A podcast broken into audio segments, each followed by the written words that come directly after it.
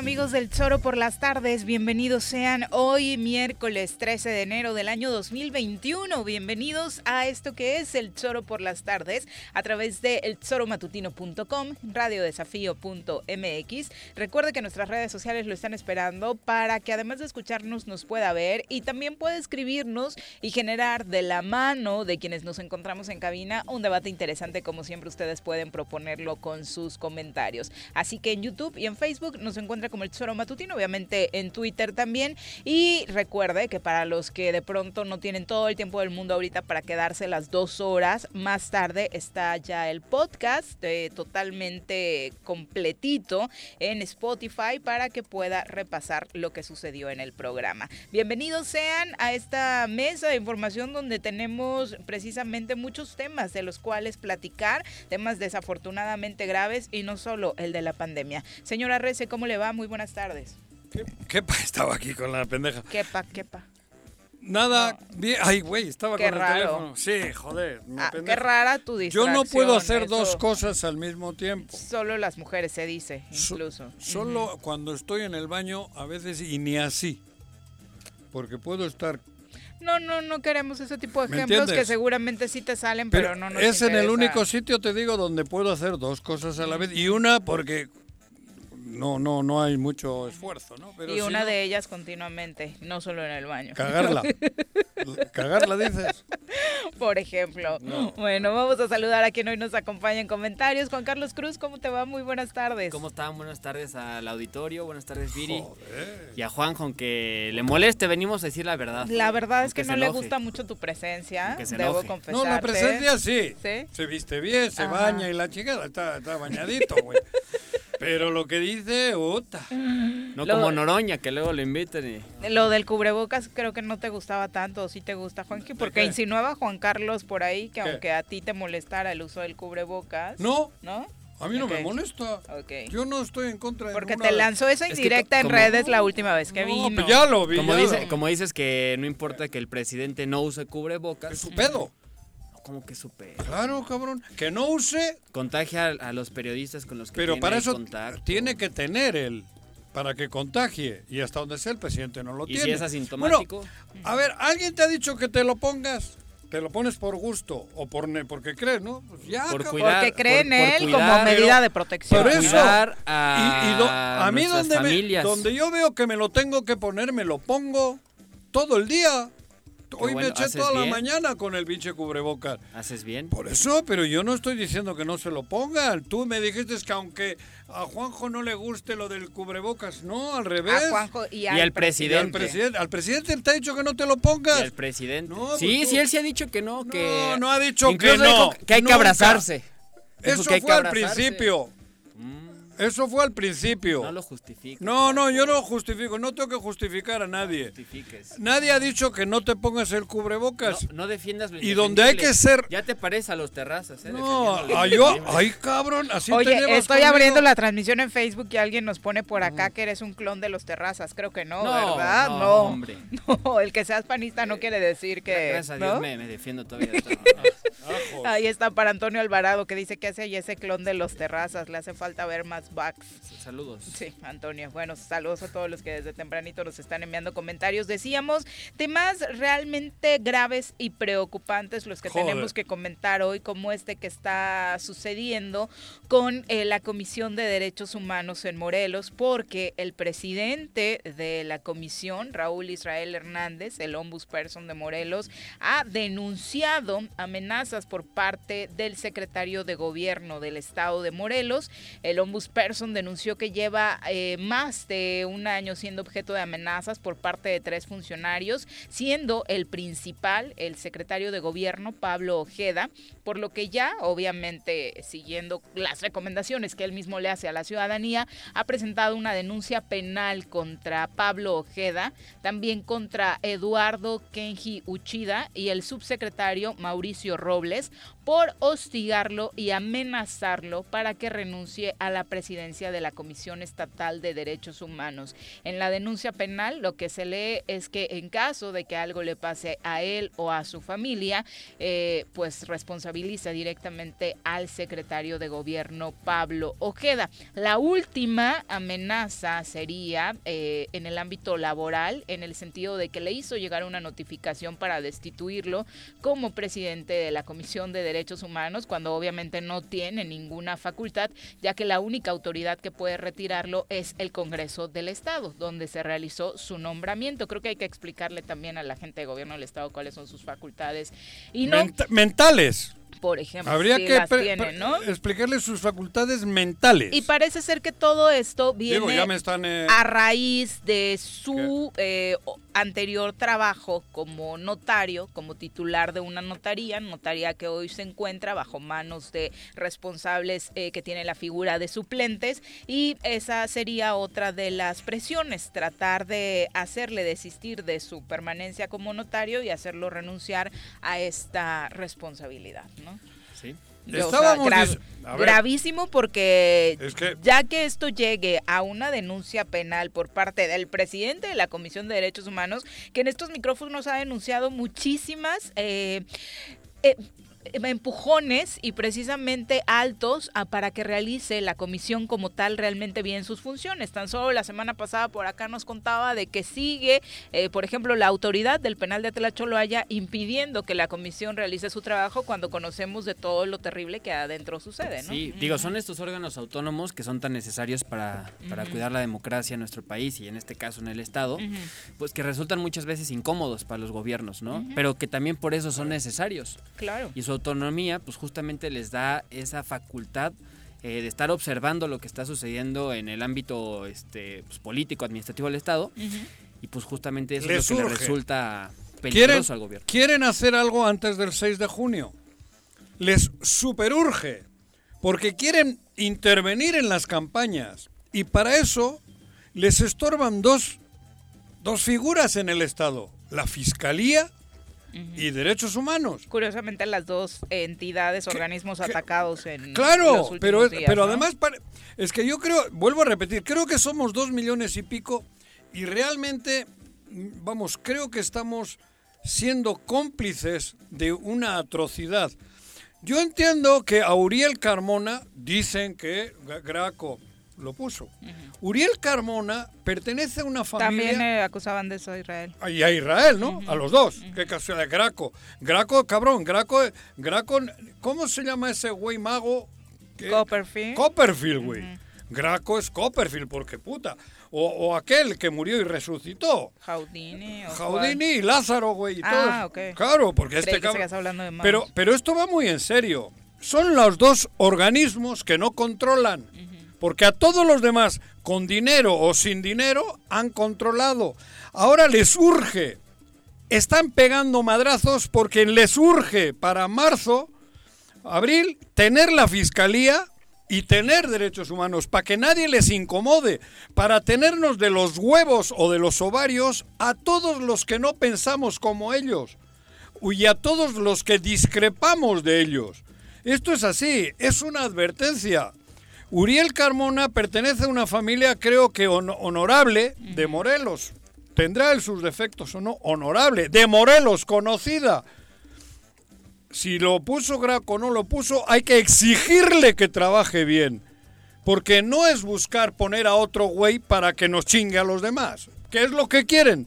Y con este, con Raúl Israel, está haciendo una labor, creo que de lo más digno, metiéndose en pedos, donde hay que meterse pero en, favor de los derechos humanos. Pero imagínate si no existieran los equilibrios, lo que decías hace rato, un gobierno del Estado que no tenga una comisión de, derechos humanos defendiendo las tropelías que pudieran hacer, o una fiscalía investigando de manera independiente. y es algo que se ha señalado, ¿no? Ahorita igual con las propias declaraciones del presidente, que en este caso quiere desaparecer el INAI, los organismos igual. autónomos. Y lo, que sí es, o sea, a ver, eh, hay dos formas de que puedes desaparecer estos organismos como gobierno. cuando te están causando... Cuando te, no, no, no, cuando te están ah, causando un escosor, ¿verdad? ¿Qué es lo que pasa? Pues que los intentas o eliminar o los intentas reemplazar por alguien que te quede este pues a la horma de tu zapato, a modo. ¿no? Y que creo que en este caso es lo, que van a intentar, que no está en sus facultades. pero ¿eh? si lo hace en su gobierno, yo entiendo. Cuauhtémoc Blanco debería tener 14 secretarios chingones. No, claro, sí, sí, sí. Y que los ponga a trabajar bien. Así es. El secretario de gobierno, el secretario de... Y no una sarta de vividores que no los conocemos y luego uno un bueno, ya no me voy a meter con Sanz, que sigue siendo secretario. ¿Por qué no modifica su pinche gabinete? Así es. Y, no quita la bola de atajo de sinvergüenzas que tiene. Que ahí, que ahí, está, en, sus facultades, porque quitar a Raúl Israel, pues ni está en las facultades de Claro. Para empezar, repito, deberían enterarse cuáles son las facultades que tiene. Pero le surge, porque si no, Argüelles no gana ni a mentadas de madre quiere chantajearle, le va a chantajear a Sergio Estrada Cajigal, le van a chantajear a José Luis Uriostegui, a Marisela Velázquez, a, todo el mundo que aparezca, les van a chantajear. Porque si no, Argüelles no gana, ni con Morena. Porque los de Morena mismo no van a votar por él. Entonces necesitan crear terror electoral van a crear terror pues Imagínate teniendo la Fiscalía y Derechos claro. Y al parecer hasta la notaría quieren, ¿no? Claro, bueno, la notaría es, es joderle para que tenga que regresar él. Es una forma de presión. Es una forma de presión. Pero ve qué mezquinos son. Son canallas. Todo lo que estoy diciendo hoy, imagínate, se me utilizará en mi contra como ciudadano de Apata si tienen la fiscalía. Porque a mí ya me han chingado con Hacienda y con lo otro, con, con lo que han podido, con lo que han querido. Pero meterse en la fiscalía da, mucho miedo. Y la quieren. Uriel Carmona tendrá sus defectos y sus virtudes, pero Uriel, Uriel Carmona es un morelense que aquí lo conocemos, que aquí lo tenemos, y a su familia. Hay que obligarle o exigirle que haga las cosas, pero querer quitar a Uriel, porque con el pinche argumento de todo, de echarle la culpa a Graco, que ya, ya le paren, cabrón. Es el último gobernador del estado, del país. Los dos años, cabrón. Y eso no creo que sea culpa de Graco. Claro, exacto, por eso digo. Y, ni de Uriel. Porque solo falta que nos digan eso, que su lugar en las encuestas también lo está pagando o manejando Graco, ¿no? O, son por los resultados de Graco. Claro. cuando hace dos años que el señor no está gobernando este estado. Y mira, además. Más de dos ya, ¿no? yo, no, sé. yo no sé. Más de dos, dos y medio, güey. yo, yo no sé si lo que dices que es por el tema de Argüelles. Claro. No sé si es por eso, pero aquí tendríamos que ver ahora pues la, si la división de poderes realmente eh, se respeta en nuestro estado, ¿no? Y veremos el Congreso del Estado también cómo actúa. Ahora también serán presionados sobre el mismo tema. Claro, pero el Congreso del Estado también está supeditado porque de alguna manera ha habido complicidad. Ha habido complicidad en, situaciones concretas. Que me diga el gato, Javier, ¿qué? García. Javier García, que me venga a decir aquí en mi cara que es un revolucionario puro y casto. Que me lo venga a decir como me lo dijo. Yo ahora sí le puedo decir, no creo en ti ni a mentadas de madre. ¿Por qué? Porque tú mismo te pegaste allá desde el minuto 3. Por eso, entonces, del Congreso, habrá mujeres que sí, tienen la, la, la, la, calidad. Pero, sí, por eso te digo. Por ejemplo, el gato. Hablo de uno de Morena, ¿eh? Sí, y, por eso te digo, o sea, hay, que, ver, hay que ver lo que sucede ahí en el Congreso. Que era revolucionario, marxista, leninista, guerrillero de Nicaragua y la madre superiora, y toma, a la primera de cambio, pecó, como dice el padre Juan, pecó. Vamos a escuchar lo que decía Pablo Queda, ya lo entrevistaron el día de hoy en torno a estas acusaciones que hace ah, la comisión, el titular de la Comisión de Derechos Humanos. No sabe ni por dónde salir. Pidió licencia y hubo notarios que estuvieron dispuestos a suplirlo. Eh, posteriormente los notarios que estaban supliéndolo, eh, fueron varios los que estuvieron en suplencia de esa notaría, eh, manifestaron su intención de ya no continuar como suplentes. Y lo único que hicimos fue exhortar al presidente de la Comisión de Derechos Humanos a que propusiera un notario de la primera demarcación este, para que lo pudiera suplir. Y, este, y eso pues no es ninguna presión y tiene absolutamente nada que ver con la función que Qué casualidad. Pues ahí está, que no tiene nada que ver con su función como ombudsperson. Qué casualidad, ¿no? Bueno, será. Qué casualidad. O no será así. Vamos a conocer exactamente los detalles de esta información. Tenemos en la pues línea telefónica a Raúl Israel ah, Hernández, titular de la Comisión de Derechos Humanos del Estado de Morelos. Eh, Raúl, ¿cómo te va? Muy buenas tardes. ¿Qué tal? Muy buenas tardes, Viri. Juanjo, eh, Juan Carlos, un placer estar con ustedes y le mando un saludo a la audiencia. ¿Nos podrías ayudar con un relato breve de lo que ya has comunicado para nuestro auditorio sobre esta situación que priva sobre el hostigamiento por parte del gobierno del estado de algunos de sus funcionarios hacia tu persona? Sí, con mucho gusto. Mira, en síntesis, eh, he denunciado una campaña, como bien dices, de amenazas, de hostigamientos, de presiones cuyo único objetivo es hacerme dejar la presidencia de la Comisión de Derechos Humanos por el ejercicio que desde un inicio hemos eh, eh, hemos tratado de hacer de manera muy eh, responsable y objetiva pues para evidenciar la situación de crisis que se vive en materia de derechos humanos en el estado de Morelos. ¿En qué ha consistido este hostigamiento? Específicamente debo de decir que eh, antes de ser designado como ombudsperson, eh, eh, asumí la titularidad de una notaría. La ley, la ley le permite a cualquier notario obtener una licencia para ejercer un cargo público o de elección popular por todo el tiempo que dure ese cargo. Y se nos confiere también... ¿Y desaparece la notaría? ¿Perdón? ¿Y desaparece la notaría durante ese tiempo? ¿O queda operando con otra persona? a ver eso. Esa es, la otra parte. Esta, este derecho se complementa con la posibilidad de pedirle a otro notario, proponer a otro notario para que se haga cargo de esta función, de manera tal que se pueda uno pueda uno asumir este cargo público, en mi caso la Comisión de Derechos Humanos. Y que hemos tenido muchos ejemplos de eso a lo largo de la historia del Estado, Hugo Salgado, Pati Mariscal, eh, en, en gabinete, por ejemplo, y no habían existido estas complicaciones. Sí, inclusive han habido presidentes municipales. En Cuautla tenemos el caso de Felipe Güemes y de Neftalita Jonar, en donde nunca se ha atentado contra su función utilizando las facultades que se tienen en materia notarial pues para ah, eh, presionar eh, eh, y hacer dejar estos cargos, ¿no? ¿Cuál es el modelo extorsivo? ¿Cómo están operando? Es, es un modelo extorsivo, lo digo extorsivo pues, porque tiene los elementos de un tipo delictivo, que es la extorsión. ¿Qué es lo que hacen? A ver, eh, por un lado, eh, obligan mediante amenazas a los notarios que han sido designados para suplirme, ¿sí? para que renuncien so pena de ser afectados en sus propios intereses, en sus propias notarías. ¿sí?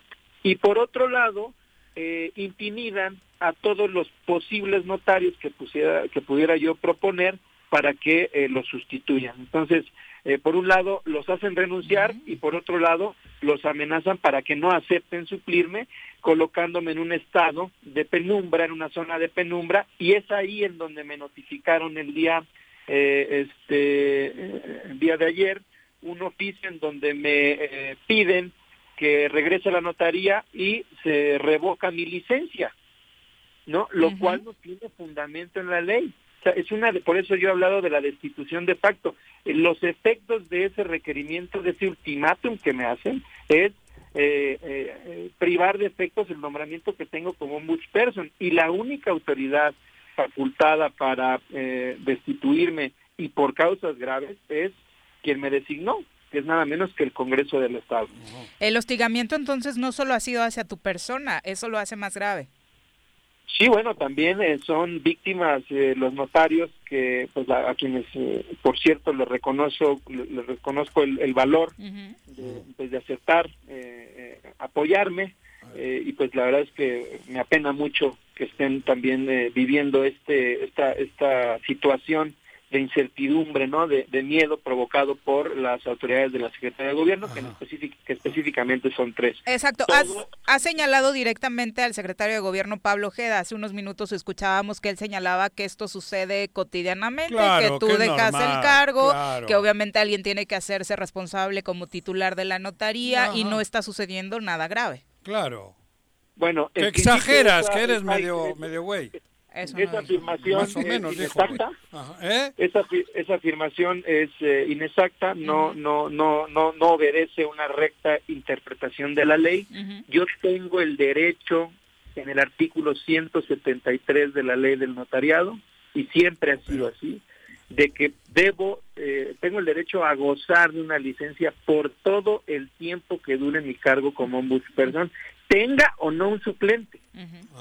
O sea, no está condicionado a que exista un suplente. Pero es un derecho, es un derecho complementario que yo tengo de proponer un suplente, pues porque de estas oficinas que tienen un servicio público, el notarial, además de eso, pues también de ahí eh, eso es una fuente de empleo. Eh, en la de un servidor hay al menos 15 familias que dependen de esa fuente de ingresos y es a quienes también de manera eh, colateral está, está afectando el secretario de gobierno. ¿Qué notaría es? Para que la gente vaya es la número 13 de Cuernavaca. Pues vayan a la número 13 para que esas familias tengan chamba, cabrón. Pusiste una denuncia. Eso ya es de mi el gol de Juanji. ¿Pusiste una denuncia penal sobre estos hechos, Raúl?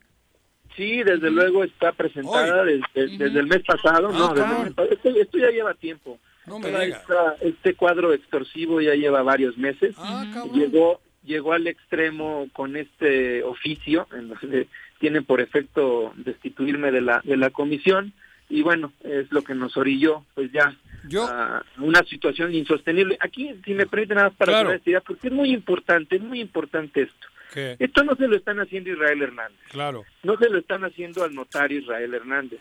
Se lo están haciendo al titular de un órgano autónomo. Que lo quieren. al igual que a mí, al igual que a mí, puede estar en una condición similar un juez un magistrado, un, presidente municipal, un fiscal, un, diputado, un fiscal, cualquier titular de un órgano autónomo, un rector, en fin, cualquiera de ellos está en riesgo, este Juanjo, Viri, está en riesgo nuestra democracia, está, en riesgo el sistema de pesos y contrapesos en el estado de Morelos, que es algo sumamente grave porque es el ataque frontal a las instituciones que como morelenses nos hemos dado derivado de la lucha de muchos años. Qué bueno que, me, que, que mencionas todo eso porque llevamos días avisando de que les interesan unos lugares en concreto, la Fiscalía y, tu, y tu cargo.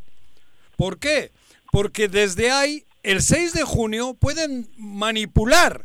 Por un lado, que no haya nadie incómodo que les llegue a Tlacholoaya y les diga el desmadre que traen, o, todas las, las chingaderas que están haciendo en Morelos, que ese eres tú, o es tu, tu, tu, tu papel o tu figura. Y luego la otra, la uno totalmente, que es Uriel acusándolo de que, bueno, los dos sois de Graco, los dos no sé qué madres, pero... Que creo que, es el único argumento. El único argumento que tienen. Pero lo, lo grave y lo triste es ese, que van detrás de la fiscalía para poder manipular la elección del 6 de junio, y lo digo con mayúsculas. Quieren la fiscalía para manipular, para amenazar, para extorsionar a los candidatos o a los que discrepemos de ellos. Así de claro. Y, tú, y tus situaciones van en el paquete, estorban.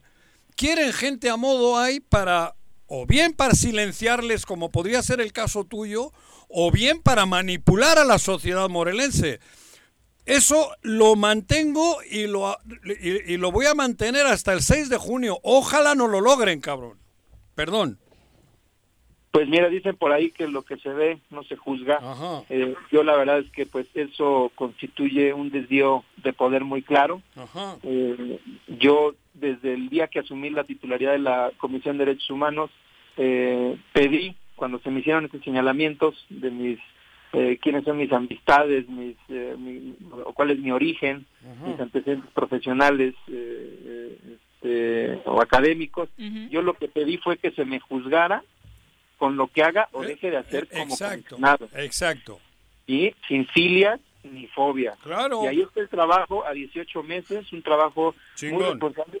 Para eso nos designaron. Nos designaron para hacer prevalecer el Estado de Derecho, el orden constitucional, cuando es violado en materia de derechos humanos. Para eso es la comisión y es lo que hemos hecho de una manera muy responsable.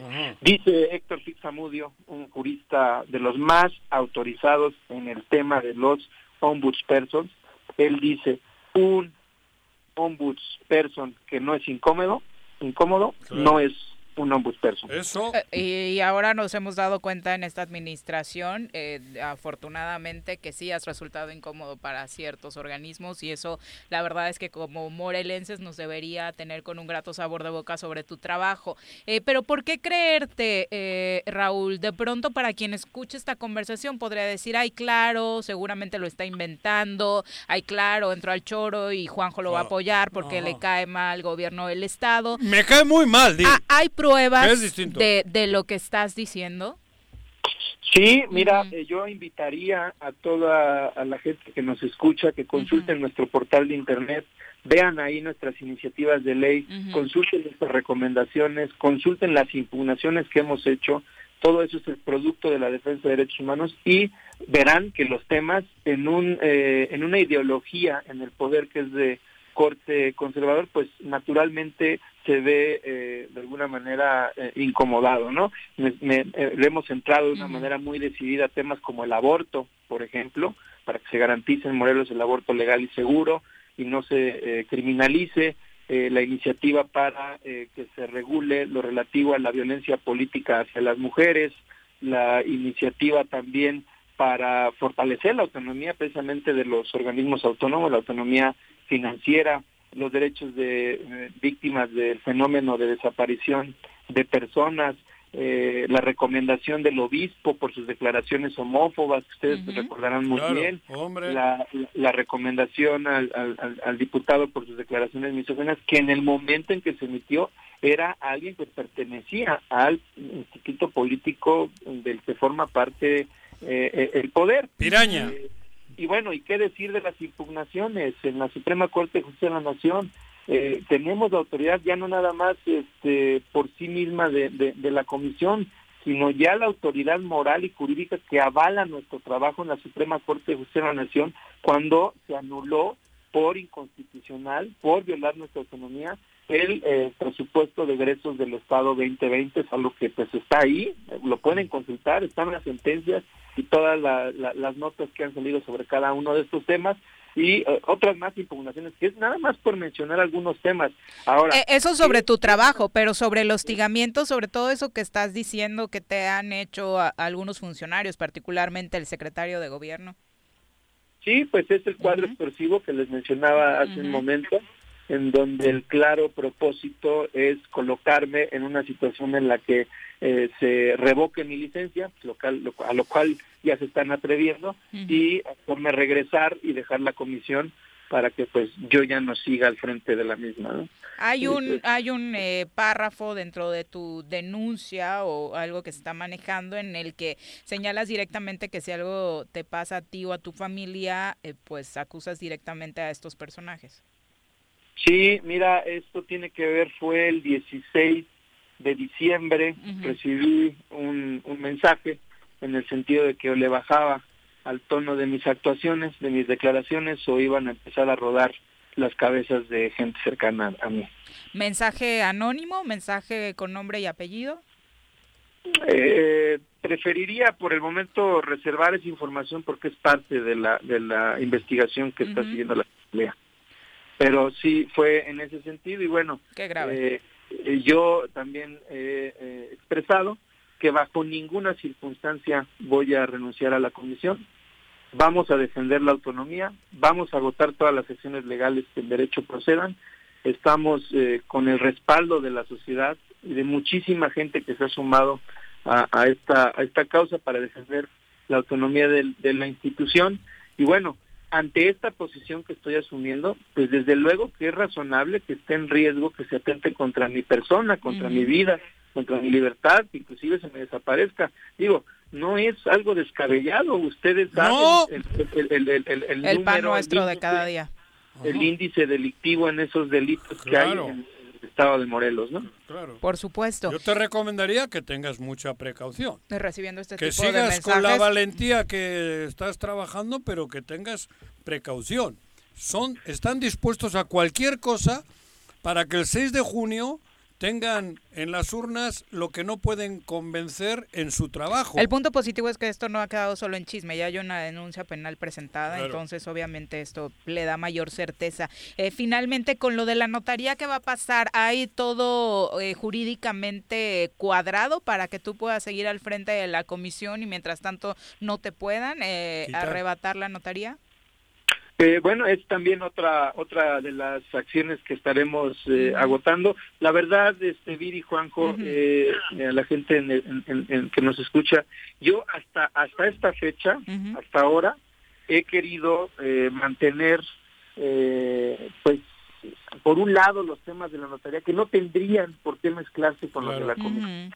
Pero bueno, hoy ellos los están mezclando y es por eso que estoy, pues, dando dando cuenta, informando a todos ustedes de lo que está pasando, ¿no?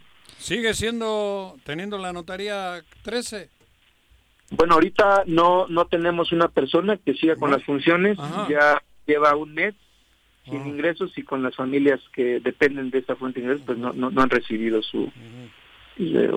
estamos en una situación pues ya insostenible, ¿no? En plena pandemia. Claro, pues en eso deberían pensar, ¿no? En las familias que están afectando debido a esta situación, pues el gobierno del Estado. Joder, Raúl, muchas gracias por la comunicación y esperemos que esto llegue a buenos términos por el bien de todos. Al contrario, ¿verdad? ustedes no somos enemigos, nuestro fin común es común, son los derechos humanos de la, de la gente en Morelos. Así lo deberíamos de entender todas y todos. Tienes razón. Muchas gracias, buenas tardes. Un abrazo. Ánimo. Bueno, joder, esto, esto no tiene... Bueno, es que... Pero somos dos millones. Discúlpenme, me dirijo a los dos millones. Bueno, no me dirijo a los dos millones porque lamentablemente no tenemos la fuerza de llegar a todos. Pero multipliquen esto. Estamos viviendo algo verdaderamente atroz. Son unos canallas. Ninguno es morelense. No les da pena a los no nos da pena, cabrón. Uriel Carmona es el único que se sienta en una mesa para seguridad de Morelos que es morelense. Ninguno, cabrón. Se lo quieren chingar. Se lo quieren quitar. Eso no lo inventa Juan José Arrece, es de la cruda realidad, cabrón.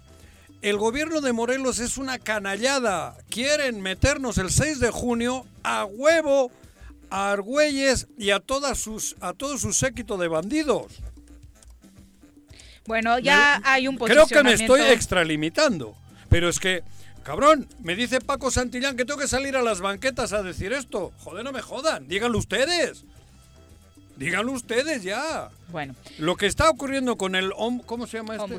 Ombudsperson. esto no ocurre ni en la época de Hernán Cortés no ocurrió. Sí, afortunadamente no eres el único. Hoy la presidenta del grupo parlamentario del Partido del Trabajo, Tania Valentina, no descartó iniciar un juicio político contra el secretario de gobierno Pablo Jeda por esta intención de retirar indebidamente la licencia de notario público a Raúl Israel Hernández Cruz retirar la licencia de que goce el notario Raúl Israel Hernández Cruz como una forma de presión política. Como representante popular del Estado de Morelos, con mucho respeto, pero con energía y con la ley en la mano, le hago un llamado al secretario de Gobierno, el licenciado Pablo Ojeda, para que se conduzca con apego a la legalidad y exhorto a respetar el Estado de Derecho, ya que la legislación vigente en la entidad dice lo siguiente. Permite en el artículo 173 de la ley del notariado, una persona podrá gozar de licencia en su cargo de notario por todo el tiempo que dure su función pública, como es este caso. Retirar la licencia de la que goza el notario licenciado Raúl Israel Hernández Cruz para ejercer el cargo de presidente de la Comisión de Derechos Humanos es un acto unilateral que podría, junto con otros elementos, llevar a la fracción parlamentaria del Partido del Trabajo, de la cual dignamente represento en el Congreso del Estado, a presentar solicitud de juicio político en contra del secretario de Gobierno, situación que analizaremos en los siguientes días. Pues ahí está, de entrada un posicionamiento claro de, luego viene integrante del Congreso del Estado. Luego, vendrá el ataque a Tania, ¿no? No, Tania, Tania ya le... Pero el, no, el ataque a él, porque luego la otra fase es cuando ya aparecen artículos en el Universal, desprestigiándote, estamos... creándote vínculos con para que la gente diga, no, este no puede ser el de derechos humanos, tiene vínculos. Esa verás, en poco tiempo aparecerá en algún medio nacional algo contra ¿Ombus qué? Person. de Morelos. Te lo afirmo ahorita. Porque ellos tienen los contactos que si en el uno se putean en el Reforma, otros en el Universal, porque para eso están esos pasquines, para putear a la gente. sí, no, no, pero hablo, no estoy hablando de ideología. Es verdad, tú vas al Reforma, pagas y tienes portada. Así es. Y vas al Universal bueno, en muchos medios. Bueno, eh, no creo que solamente. No, en casi todos. En ¿eh? casi todos. Es lo que Pero a lo que voy es que estos van a utilizar eso. Prepárate, Raúl Israel, porque ahí te viene. En, cuatro o cinco días apareces en un medio nacional. Sí, está... Porque eres. Pues, no sé, te tacharán de, acosador o de, de narco o de. Ya verás, cabrón. Porque eso lo va a hacer el gobierno del Estado. Sí, y estamos en plena guerra sucia. Digo, de un lado y de otro vamos a empezar a ver confrontación, vamos a empezar a ver posicionamientos mm. duros. Que en este momento, pues, por ejemplo, el caso de la diputada Tania, pues esa es su figura, ¿no? La que tiene que ahorita este, llevar a cabo como una oposición ahora al gobierno y le estará contestando y seguramente el gobierno del Estado también estará tomando posicionamientos. Y al final lo lamentable es que a los morelenses son los que resultamos más afectados porque hay ingobernabilidad, no hay, o se están limitando al contrapeso. Y todo el este, trabajo se enfoca en eso. al final, exacto, y al final en un momento tan difícil como es la pandemia, cuando se tendrían que estar reactivando los comercios en nuestra ciudad, cuando tendríamos que estar hablando de, mejoras en el tema de salud, cuando tendríamos que estar viendo pues que se ayuden a los a las empresas que están tronando, a los pequeños comercios, a las tiendas de la esquina, pues estamos enfocados en una guerra electoral cuando la gente se está muriendo. Y, Entonces, y no se ve para cuándo. Estamos poniendo en primer plano lo que debería estar en el último, lo más irrelevante, que son las elecciones. Y no ocupados precisamente en buscar poner personas a modo la en lugares, ¿no? Más que las, porque las elecciones sí son muy importantes, más bien la politiquería es la que está ahorita al frente de estos este, espacios. Bueno, eh, una con 39 decíamos, no se ve para cuándo pare este tema eh, de la crisis por la pandemia, la crisis sanitaria y económica. Y precisamente ahora mismo, antes de irnos a pausa, queremos enviar nuestro más sentido pésame y un abrazo solidario a la familia de eh, Guillermo Mesa, quien desafortunadamente perdió la vida a consecuencia del COVID-19. Guillermo Mesa, quien conocimos precisamente a raíz de su trabajo como representante eh, de comunicación, precisamente, de enlace, ¿no? De subdelegado del gobierno federal, eh, de la Secretaría de Gobernación en el estado de Morelos. Eh, creo que un hombre que hizo buenas migas con muchos morelenses, precisamente a raíz de su trabajo, un trabajo siempre muy bien realizado, y desafortunadamente tenemos que informar que nuestro querido Memo falleció esta, madrugada, a consecuencia del COVID-19. ¿no? Sí, mira, joder, extrañamente ya llevaba unos años y creo que hicimos una muy buena relación humana, Digo, al margen del trabajo. Futbolero, el Memo, regularmente en redes sociales por ahí discutíamos de esos temas, al Toluca, del, o un nombre del Estado de México, ¿no? Y mira, hace cinco o seis días nos comentaron que pues que estaba enfermo de COVID. Creo que estaba había dado positivo y en cinco o seis días estaba en Cuautla en un hospital. Creo que lo iban a trasladar ayer a, a Zapata, al centenario, y esta madrugada, esta mañana falleció nuestro. Digo, no, no, es que parece que decimos, pero realmente cuando decimos que era un amigo, era un amigo. Nosotros, yo no ando por quedar bien, cabrón. Joder, se han muerto cuatro o cinco amigos y lo digo, porque son amigos. Cercanos. Cercanos. Memo, cabo, hicimos una relación humanamente eh, súper chingona. Joder, con la, América, en fin. Luis Ríos. Carlos Félix, Luis Ríos, cabrón, joder. el mismo doctor Valdomiro. El Valdomiro que, O sea, con Carlos y con el doctor, digo, con Carlos de mucho más tiempo atrás por el tema de comunicación. En algún momento incluso platicamos en diferentes espacios donde nos realizábamos de poder. Eh, Cuando estábamos vivos nos queríamos. Exacto. O sea, no es porque se han muerto. Duele porque nos queríamos, porque había un afecto, cabrón. Y, cada día son más los cercanos que se están muriendo. Y hay gente a la que quieres, estimas, y, en cuatro días se van. Mm. Pim, pum, cabrón.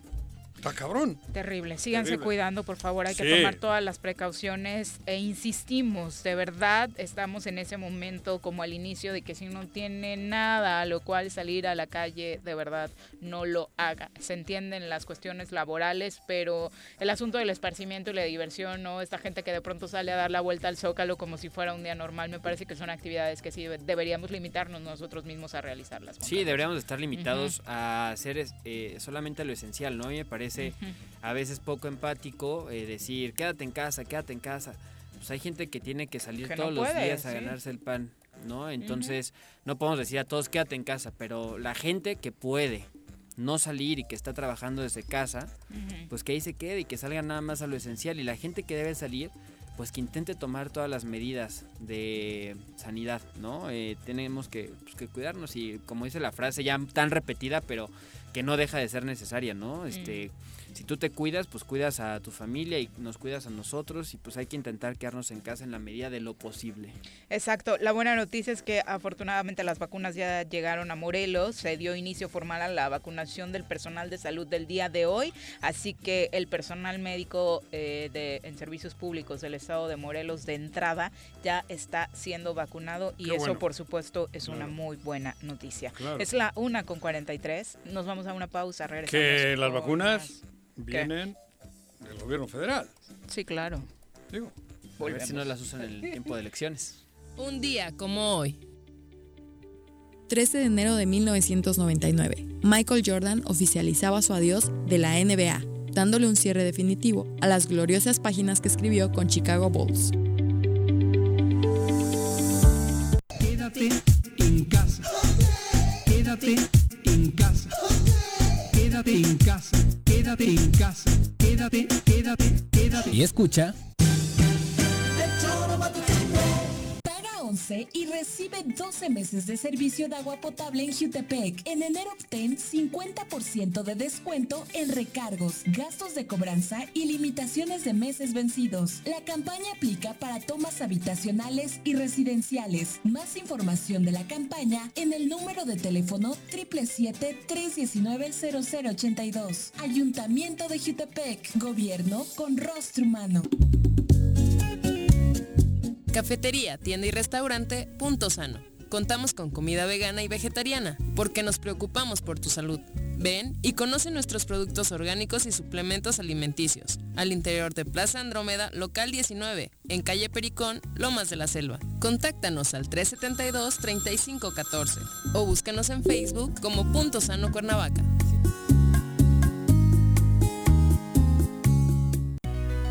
En Morelos las y los diputados trabajan por leyes con justicia social y de beneficio para todos. A partir de este año, las actas de nacimiento no pierden vigencia, así que ya no tendrás que gastar más para realizar tus trámites.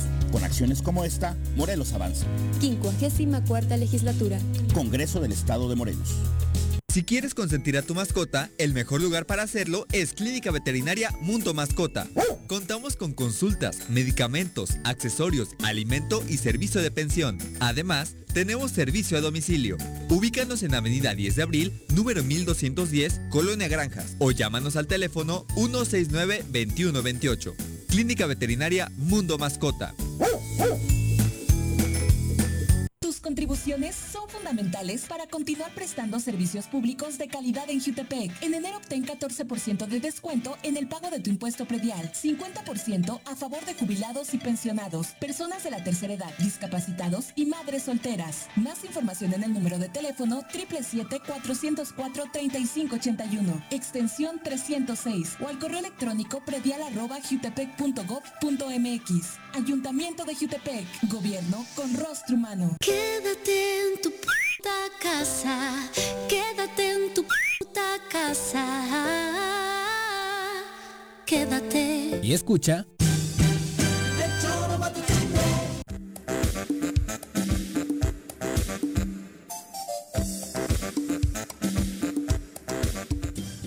Insiste Antonio Alvarado en que sí traes hasta el peinadito de los terrazas, que si eres un clon de ellos, Juan Carlos. Toco madera. Tú serías terracita No, no, no. no, no, toco, madera. toco madera. Pero tienen algo en común que es el partido, Juan Carlos. Eso no los va a unir por siempre, ¿no? Tenemos en común la militancia. Y la juventud. También. Pero nada más eso. ¿Y qué va a pasar ahora con ahora que ya Con impugnaciones, no impugnaciones. el PCD, que si presentan a Uriostegui y, por un lado uno de los terrazas dice yo declino por él porque es un gran candidato y por el otro lado hay manifestación de panistas. El partido, otros municipios, ¿qué pedo? Pues decisiones nada acertadas, ¿no? Este, empiezan primero con una alianza con el socialdemócrata, ¿no? Lo hacen en los PSD. PSD. Lo hacen en los curitos sin que nadie se entere. Bueno, Porque ellos no, querían que es nadie no se es lo mismo el Partido Socialdemócrata que el PSD. El PSD. Porque Incluso que el las- PSD las Morelos. siglas- Claro, las siglas no, es por eso, estos solo son. PSD, como el PES, eh, Chipiraña, no, o sea, no que tienen ni importa lo que signifique lo que cada significa, letra, ¿no? o sea, no me vengas tú con Ya que sé. es de social. Es que esas son las iniciales, las, No, las pero siglas. PSD. PSD, Partido Socialdemócrata. No, déjale en PSD. Y sé que no te gusta porque la izquierda, pues, estaría Es que la muy izquierda no son sí, la izquierda es un pero, pues, sentimiento, como la partido- derecha. No, no, pero a ver, yo te respeto como militante de derecha. yo soy de Yo no tengo ningún pedo y debatiremos toda la vida que no morirá. ideológicamente qué es lo que a ti te interesa y qué es lo que me interesa Sí. a mí, puta. Eso lo tengo claro. Pero lo demás es mentira. Ningún partido o pocos partidos tienen la ideología que, Sí. que- que van en, implícitas en esas siglas. Es mentira. Sí, de entrada, de entrada es un partido. Son siglas ya solo. De entrada es un partido que no le ha aportado nada al Estado de Más. Morelos más, que ¿Qué madres plurinominales decir y estarle más? man- manteniendo eh, manteniendo ese partido durante muchos Mm, años, social. ¿no? Por eso, pero el PSD, eh, PSD. el PSD. más. Y te- ¿Por qué no le diste en el, el- lo que Y aparte hay dos más. Por eso. Es que hay dos más, que Y- ahora aparte uno ya le Sí, tiene que cambiar el nombre. Es que Morelos va a ser un circo, ¿eh? La boleta electoral. Bueno, va. Y, ¿qué pasa en el PAN? En el PAN, no te enrolles porque y te narro lo que sucede. ¿Qué? Hacen una alianza en lo oscuro con, con el PSD y se sabía que Uriostegui está en pláticas con los Terrazas, que son los que dirigen hoy al PAN. Y entonces ayer presentan una alianza entre Daniel Martínez Terrazas, que es hermano del presidente y hoy es diputado federal plurinominal, con José Luis Uriostegui, ¿no? Y dice Daniel Martínez, chequen la incongruencia, ¿eh? Es momento de dejar atrás intereses personales, por eso voy a apoyar a José Luis Uriostegui como candidato a la alcaldía de Cuernavaca. Y yo me voy a la Diputación Federal. Oh, oye, pues sí dejaron atrás Sí, los bueno. intereses personales. Pero aparte, o sea, me parece incongruente, primero que se recicle a un candidato que ha perdido no sé cuántas veces la alcaldía Dos, de ¿no? Cuernavaca, dos veces ha perdido la, la alcaldía de Cuernavaca, y que además en la soberbia, en la rueda de prensa ayer, Uriostegui sonaba como que viene a salvar el PAN y viene a darle los votos que el PAN necesita. Cuando el PAN hoy creo que es una marca consolidada en Cuernavaca, y José Luis Uriostegui es un candidato, perdón, pero es un candidato perdedor. O sea, ha perdido dos veces la alcaldía de Cuernavaca. Bueno, Y es un partido. eso Andrés es- Manuel también y es un hizo, ¿eh? candidato, Y, y es un y también lo hizo Lula. y eso no quiere, Y cuidado, es un- del candi- con el un candidato no te metas. Y es un candidato. Cabrón. No, es que es un candidato que, que, ayer se ve soberbio. Ah, bueno, y que ha perdido es en repetidas pedo. ocasiones. Sí. Y que se muestra como que viene a salvar el pan. A mí no me parece. Ah, bueno, eso ya, Te hablo- con el pan que, este le, un que le- mensaje- que le abrió la puerta, y este es cabrón. un- y es, exacto, y este es un mensaje a los ¿El panistas. candidato qué culpa tiene? yo creo que en el PAN tenemos muchos militantes que pudieron ser candidatos y que, lo- y que solamente por- Bolaños. solamente porque los dirigentes actuales del PAN, como Bol- son a los ver. terrazas, querían imponer No a, un- a un candidato. ¿No tenían pues un bueno, buen lo- producto, lo van a postular. Bolaños o qué? Lo van a Entonces, pero no, le, no te metas con Uriostegui. Uriostegui, ¿qué, cabrón? ¿Qué culpa tiene Ronaldo pues que le haya comprado la Juventus y lo vendió el Madrid, güey? Es que lo que yo te estoy diciendo. Ronaldo no, Cristiano no Lo que yo te estoy diciendo es que, es que José Luis Uriostegui no es un, no es un candidato que represente al panismo. José Luis Uriostegui. Pero dile al PAN. José Luis Uriostegui se ha dicho obradorista desde hace más de 10 años. Y hoy yo creo que lo que menos necesita Cuernavaca es un candidato que tenga los ideales obradoristas ah, de, hacer, ustedes, de hacer seguridad a través de abrazos. Para el de PAN. dejar a los, a los Pero no deja de sonar incongruente ese maridaje de un López alianza. Obradorista con los Lo que panistas. Pero ¿quién le abrió el vehículo para que lo maneje? Lo que- lo que ¿Quién sí es el dueño del lo que vehículo? sí los terrazas. los terrazas. Pues entonces no le eche la culpa al Y lo que sí me piloto. Es que va a haber una elección interna y ahí los militantes Ah, podrán decidir. ¿Quién va a ser el candidato? Sin embargo, hay muchos vicios en el padrón. Hoy estaba viendo algunos comentarios en Facebook Del PAN me hablas. del PAN Si que le comentaban y castos. En Oye, el PAN no había- hacen cochinadas, hay gente, cabrón. hay gente que ya que ya renunció públicamente al PAN y aparece en el padrón. O sea, no lo han depurado. O sea, No, no lo han querido viciado. depurar. Es un padrón viciado. Claro. Entonces, y van a votar esas que personas. no nos venga ¿no? Juan Carlos Martínez a decir que hay Ah, bueno. democracia en el PAN porque no la Bueno, hay. Ah, es la una con 51. Jota, Vamos a saludar grave. con muchísimo ¿A gusto a través de la línea telefónica al presidente de Canaco, Antonio Sánchez Purón, a quien nos da muchísimo gusto Ah. recibir en este espacio. Toño, ¿cómo te va? Buenas tardes. Muy bien, gusto en saludarles y antes que nada, feliz año 2021, muchísima salud. Un abrazo, Toño. Feliz año. Y queríamos platicar contigo precisamente porque ha circulado por ahí en redes sociales alguna comunicación en torno a que los empresarios habrían estado trabajando en un cierre masivo por la pandemia, que muchos de ustedes van a cerrar a pesar de la cuestión económica, por el tema sanitario. ¿Qué hay de cierto? Mira, eh, el mensaje, de acuerdo a lo, lo, lo, lo que yo he podido eh, recibir, eh, y te lo digo con la posibilidad de recibir mensajes de presidentes al interior de, de la República Mexicana, Ajá. no olvidemos que somos cerca de 252 cámaras confederadas, Eh, el mensaje lo- lo- se derivó, parece ser que en el estado de Michoacán, ahí se desmintió, sin embargo, bueno, con la inquietud, yo ya tuve contacto con el secretario de salud, el doctor Marco Antonio Cantú, y eh, la respuesta de él es enfática, hasta el momento no existe una mayor restricción de la que marca el semáforo rojo, y en ese tenor eh, las cosas van a seguir eh, circulando.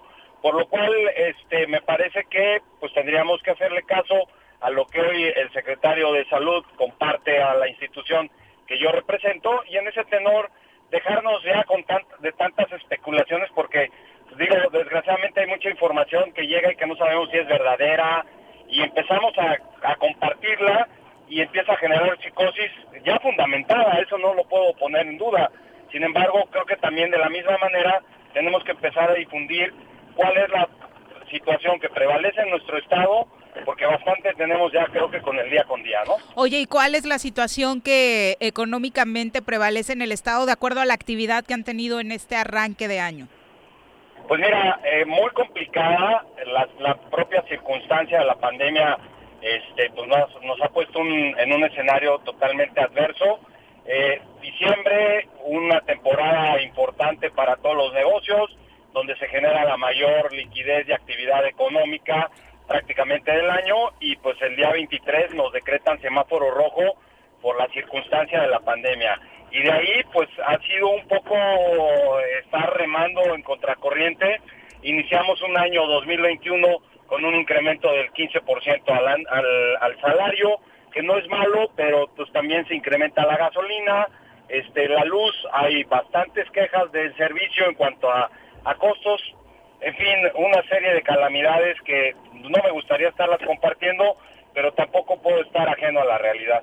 Sin duda, eh, y además de la mano de salud, como bien has comentado, la verdad es que a pesar de que ya inició el proceso de vacunación para el sector salud, no se ve pronto una mejoría en esta, la que llaman segunda gran ola del COVID en Morelos o en México. Pues mira, tiene que ver mucho también con la conducta que hemos asumido. Eh, no quiere decir que esa sea la culpa eh, en su totalidad, pero es parte de, ¿no? El hecho de que haya mucha gente que haya sido escéptica, que no esté usando el cubrebocas, que no esté llevando a cabo las medidas de salud, en fin, una serie de situaciones que se han presentado que han hecho que esto se incremente y sumado a ello, pues el decretar el semáforo rojo en Ciudad de México y nosotros estar en semáforo naranja, pues en otros años hubiéramos dicho que este era nuestro diciembre, pero en este año nos jugó adverso, ¿no? Presidente, una pregunta, bueno, de este lado Juan Carlos Cruz, mucho gusto. Eh, ¿No consideras que si hay dinero suficiente para destinarse al béisbol o a un tren Maya, ¿habría dinero suficiente del gobierno federal para que el comercio prospere en esta pandemia y que pudiera haber un apoyo a los comerciantes, a los comercios del Estado? Si vendemos la estela de la luz, tenemos para eso y más. Pues también, la pero chingadera es que una- hizo es Felipe una Calderón. es una Ah, yo también. Es una pregunta seria, Perdón. es una pregunta Perdón, seria. perdón. Es Y una la mía seria. broma. Es una pregunta seria. Y la Ah, mía bueno, broma. pues, yo- yo- ya me voy a poner a ver si podíamos vender la estela. Ajá. Oye, eh, Pero al- Oye, pero es que si se destina en serio. 89 millones Pero para al el béisbol, precio, al precio que, que, que, que, que, que- que la chingaron, ¿eh? No al precio que cuesta, que no pre- cuesta pre- una madre. pregunta para A la ver, contéstale por perdón, perdón.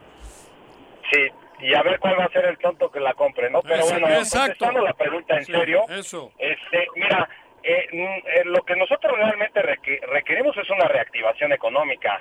Este, la situación es muy complicada, no hemos pedido en ningún momento que nos regalen nada, tenemos yo creo que la capacidad sobrada eh, en una circunstancia normal para poder llevar a cabo nuestras actividades y ahora el, escenario es muy adverso.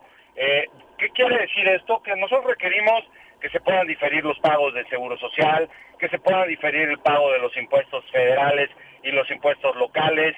Eh, eh, en sí, entrar en una negociación donde de acuerdo a las economías de cada negocio le podemos hacer frente a esto sin regalarnos nada, porque pareciera que hoy quien nos está gobernando tiene la percepción de que queremos dinero regalado. Y bueno, nosotros no vivimos de, de, de las dádivas, vivimos de nuestra propia actividad y esa situación creo que es importante dejarlo en claro, ¿no? O sea, no queremos dinero regalado, queremos poder acceder a financiamientos de una manera más ágil y más rápida, que podamos pagarlos y con ese compromiso, pero también al mismo tiempo el pago del agua, la luz, el teléfono eh, y los otros impuestos que te estoy mencionando, pues que cada uno pueda negociarlo de acuerdo a su capacidad de pago. Oye, y cuéntanos, ¿existe esta presión como si fuera un año normal para el pago de esos impuestos? ¿O han tenido un poco de consideración? No, no, no, no, no. O sea, si hablamos en ese escenario, la vida es cotidiana, del día con día. Tú te pasas de pagar tu, tu, este, tu, lo que tiene que ver con el pago de tus cuotas obrero patronales en el IMSS y tienes al visita al notificador a los tres días en tu negocio y al otro día exigiéndote pago. Entonces, pues eso conlleva a tener una complicación y una presión más, ¿no? O sea, es, es el cúmulo de presiones que traes ya de por sí por este, esta situación del confinamiento, más que tu situación económica esté a la deriva, digo, muy complejo hacer negocios bajo esta circunstancia en cualquier país del mundo. Sin embargo, las reglas son distintas en México y son distintas en Alemania, y ahí lo podemos ver nada más comparando cuánto se ha destinado a- para res- rescate del Producto Interno Bruto en un país, contrastándolo con México. Oye, Toño, y cuéntanos, hemos platicado con diferentes representantes de sectores sobre el tema sanitario en torno al número de contagios que han existido en el tema empresarial, particularmente entre los agremiados a Canaco. ¿Cómo van con ese tema? Pues te- te voy a em- empezar diciéndote que para acabar de amolar, el Seguro Social ya también establece el COVID, eh, el, el, el estar infectado de COVID como un riesgo de trabajo. Entonces, bueno, pues ya con eso es el estacazo final que necesitábamos, ¿no? Si no tuviéramos ya bastante. Sin embargo, bueno, eh, nosotros al interior de los negocios hemos estado trabajando con todas las medidas, buscando que haya la me- menor propagación de este virus. Sin embargo, somos responsables de lo que pasa dentro del negocio, pero también tenemos empleados que no tienen una capacidad de pensamiento mayor y saliendo del negocio se quitan el cubrebocas y viva la, la vida.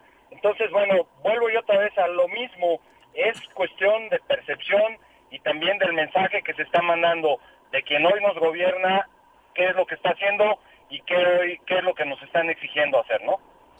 Bueno, pues hay que tener cuidado absolutamente todos y no solamente en nuestro ámbito laboral, ¿no? En las 24 horas del día. Un abrazo, Toño, y ojalá que este 2021 pinte mejor eh, que la situación que hemos platicado los últimos meses. Igualmente a ustedes, mucha salud Ya vamos a esperar a ver si Juanjo se anima a preparar una fajada o algo así para, para que nos invite ahí al, al, al, estudio, ¿eh? Listo. Ojalá. Lo hago. Solo necesito la morcilla, cabrón. eso lo conseguimos. Va. Se arma entonces. la europea sí, claro. otro día. ¿Y carísima? ¿o qué? No, ah, bueno, entonces... Carísima, Está bien. cabrón, pero, pero, Gracias, Toño. Saludos, Buenas tardes. Una fabada rica. Sí, te claro. queda. Ah, ya lo creo. Sí, lo hacemos. Le queda buena, la verdad. Ándale. Sí, sus frijoles, sus frijoles españoles. Eso. Asturiano. No, no, no, no. Esa no, no le cambias de nombre. Es que eso parecen los suyos. Frijol asturiano. Mi arma. Adiós. Dos con uno. Tenemos pausa. Volvemos. Quédate en casa. Quédate en casa. Quédate en casa. Quédate en casa. Quédate, quédate, quédate. Y escucha.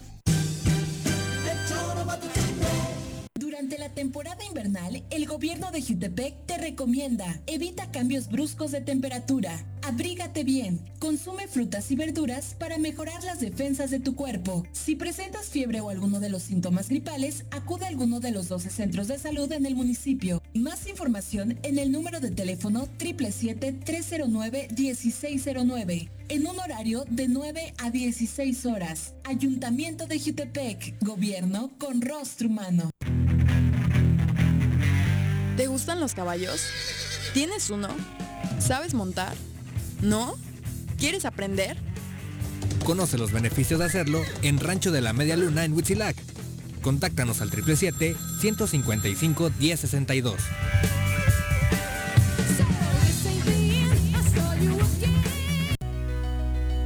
En Morelos las y los diputados están cumpliéndole a la ciudadanía. Aplicamos políticas de austeridad y racionalidad del gasto y ya logramos saldar la deuda de 82 millones de pesos que nos heredó la legislatura anterior. Con acciones responsables, Morelos avanza. 54 legislatura. Congreso del Estado de Morelos. ¿Quieres interactuar con nosotros? Búscanos en nuestras redes sociales como El Choro Matutino. Agréganos en WhatsApp al 777-443-4208. ¿Y por qué no? Sintonízanos desde la página web www.elchoromatutino.com. También puedes llamarnos a cabina al 311-6050. De lunes a viernes, de 1 a 3 de la tarde por Radio Desafío. Somos la mejor revista informativa del país. Somos... A pesar de la contingencia, el gobierno con rostro humano de Jutepec continúa apoyándote. No estás sola. En la instancia municipal de la mujer te proporcionamos asesoría jurídica y orientación psicológica. Comunícate al número de teléfono 777-320-3030. Ayuntamiento de Jutepec. Gobierno con rostro humano. Quédate en tu puta casa. Quédate en tu puta casa. Quédate. Y escucha...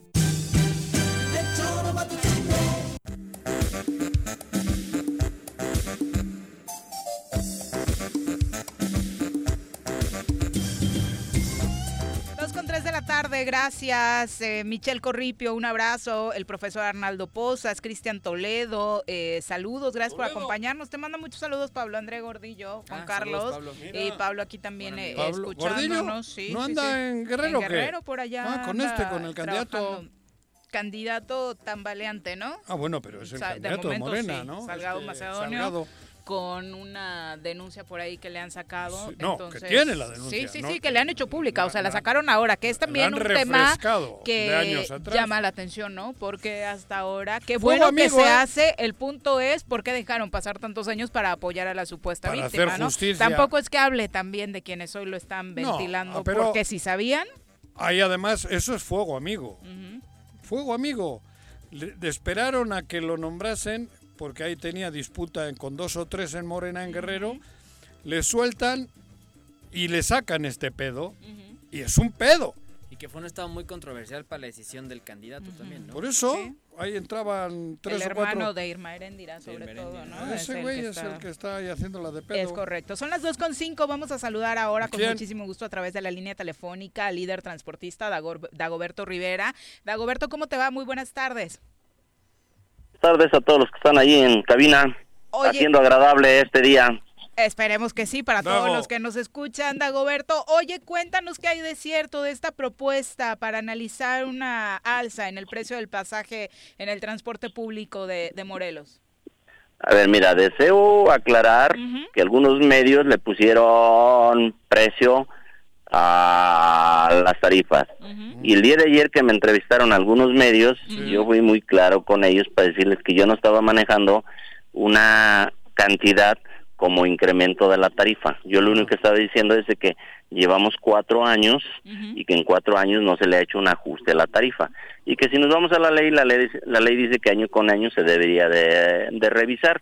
Pero bueno, como eso no no ha sucedido, yo este le pedía respetuosamente al secretario de que en cuanto el semáforo permita y que ellos regresen a las actividades, se platique para ver si se puede encontrar alguna solución a la difícil problemática que estamos atravesando por cuestión de, de, economía.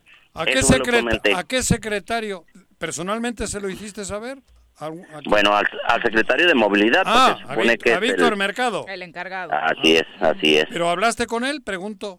No he, abierta. yo he hablado porque se supone que todavía no se incorporan por cuestión del semáforo rojo.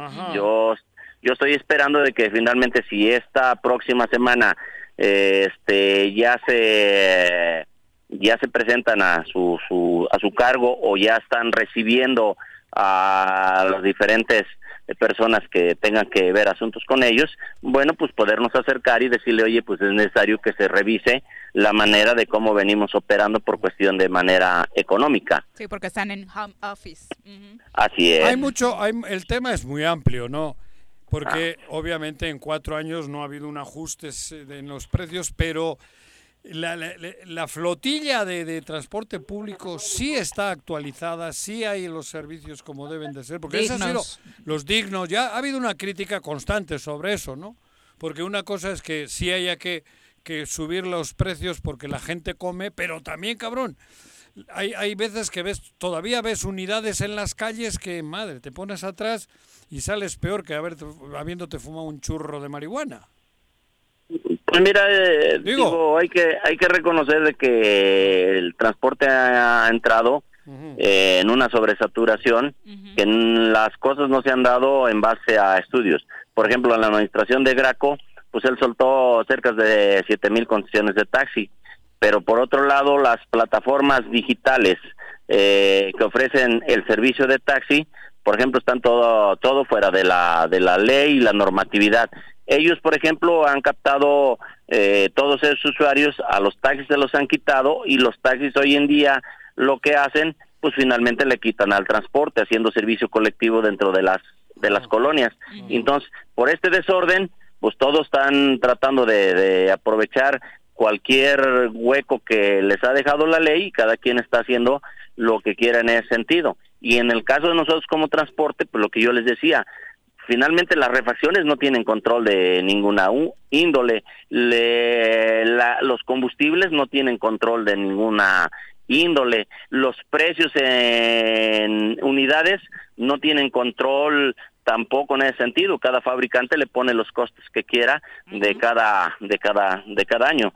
Entonces, para nosotros es una situación muy muy complicada y muy difícil. Nosotros no quisiéramos eh, salir eh, a voz eh, solicitando esto porque pues, todo todo mundo sataniza, ¿no? El hecho de que nos atrevamos a pedir y hacer público de que bueno, pues que es necesario que se revise, pues a quién más le vamos a a pedir, ¿no? Vendemos un servicio y bueno, pues con nuestros servicios y lo oigan, mis gastos de operación y mantenimiento y de inversión ya no me alcanzan para seguir, sobre todo por esta situación, primero que baja el pasaje de manera considerable, pero aún así, aunque estuviéramos en tiempos normales, cuatro años y un solo incremento, pues sí tenemos que salir y decir, oigan, es necesario de que se revise de qué manera venimos operando. ¿Para qué? Pues para que podamos seguir en las mejores condiciones haciéndolo. Oye, pues hablando precisamente de lo difícil que ha sido esta temporada de pandemia, particularmente porque los niños no están en escuela, porque muchas actividades como esas están paralizadas, eh, ¿siguen trabajando al 100% las unidades o en qué porcentaje lo están haciendo?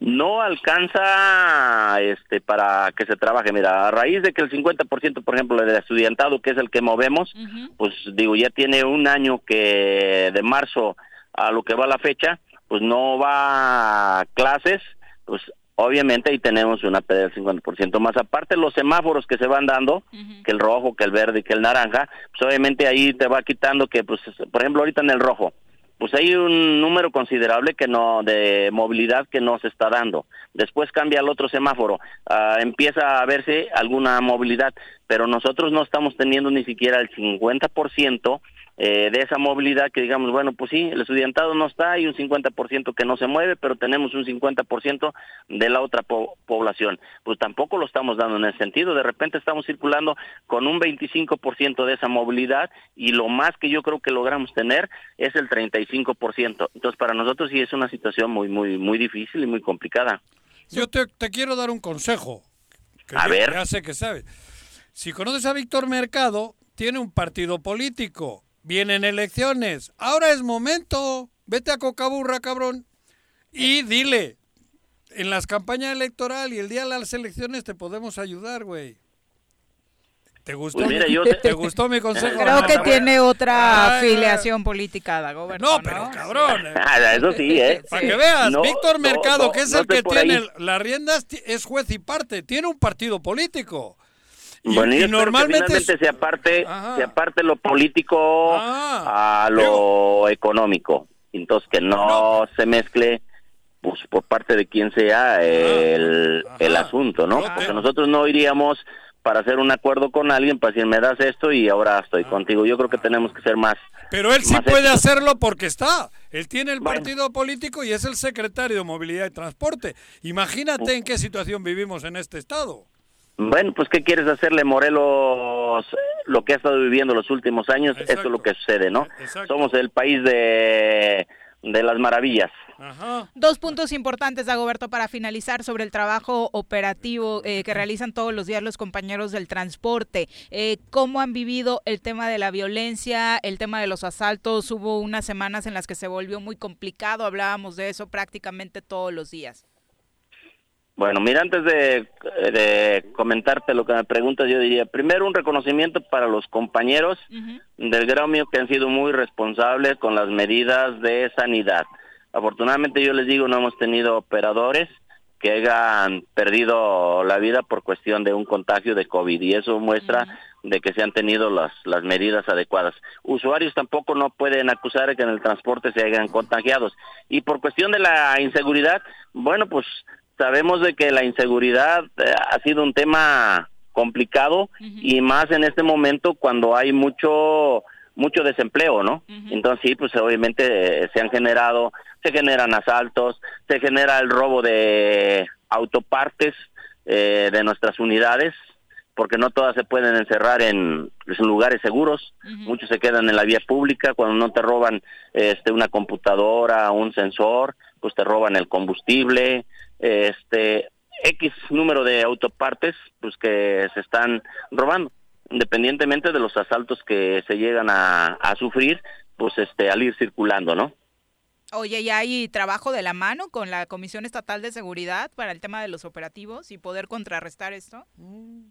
Mira, desafortunadamente tener un militar, pues creo que no son muy dados a escuchar a la gente, como sienten que todos lo saben y que nadie les les enseña cómo calentar el agua, es muy complicado tener este una buena unos buenos acuerdos con ellos. Yo creo que lo que ellos ven es lo que ellos creen que es lo los correcto, lo correcto. Sí nos llegamos a reunir con con ellos, pero por lo regular con el comisionado pues no eh, no muchas veces podemos estar con él, ¿no? Siempre estamos con con los mandos que que le siguen y les hacemos de de su conocimiento qué es lo que está pasando, se comprometen a que van a implementar los operativos, rondines, nos, nos piden que denunciemos a los teléfonos. Les echan el choro de siempre. Así es, nosotros no vemos los resultados. Nosotros quisiéramos, si hubiera resultados, yo les diría, pues no tengo ningún problema para si le digan, estos están del 8, pero pues sabemos que no, ¿para qué nos engañamos nosotros y para qué engañamos a la ciudadanía? Si finalmente la ciudadanía también se está dando cuenta de que no es un tema que finalmente estén dando resultados, ¿no? Finalmente, sobre este tema del que hablabas, el sanitario, en cuanto empezamos a tocar el tema, varios usuarios en redes sociales nos están diciendo que sí hace falta meterle un empujoncito más en la eh, sanitización de las eh, unidades. Bueno, yo quiero decirles que eh, tomamos su, su observación que hacen y le seguiremos metiendo higiene a nuestras unidades y créanme que pues están abiertos eh, este, los teléfonos, redes sociales, lo que nos manden, estamos muy al pendiente y a corregir lo que se tenga que corregir. ¿eh? Con la salud no se puede escatimar ni se puede descuidar uno, ¿no?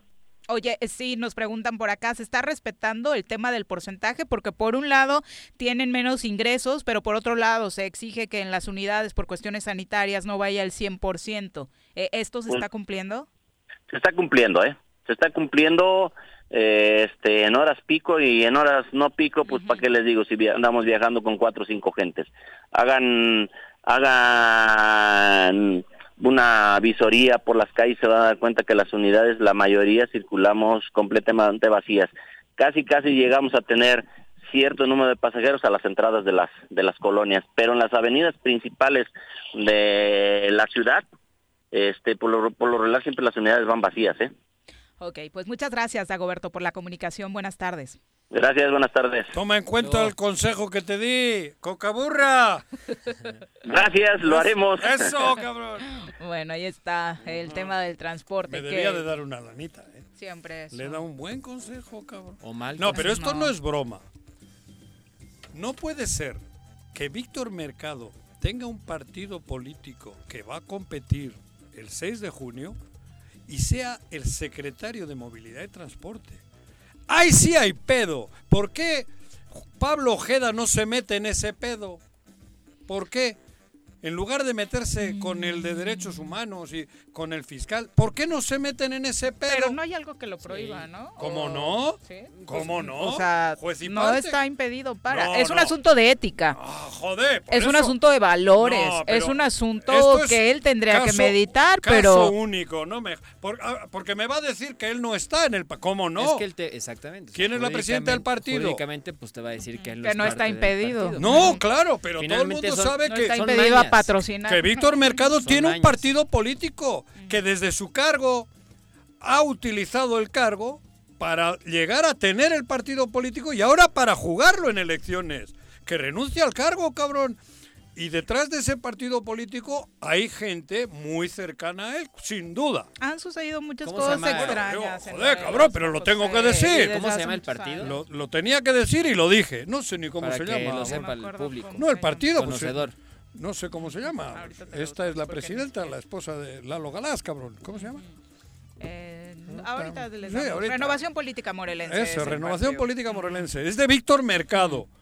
Por mucho que digan que no.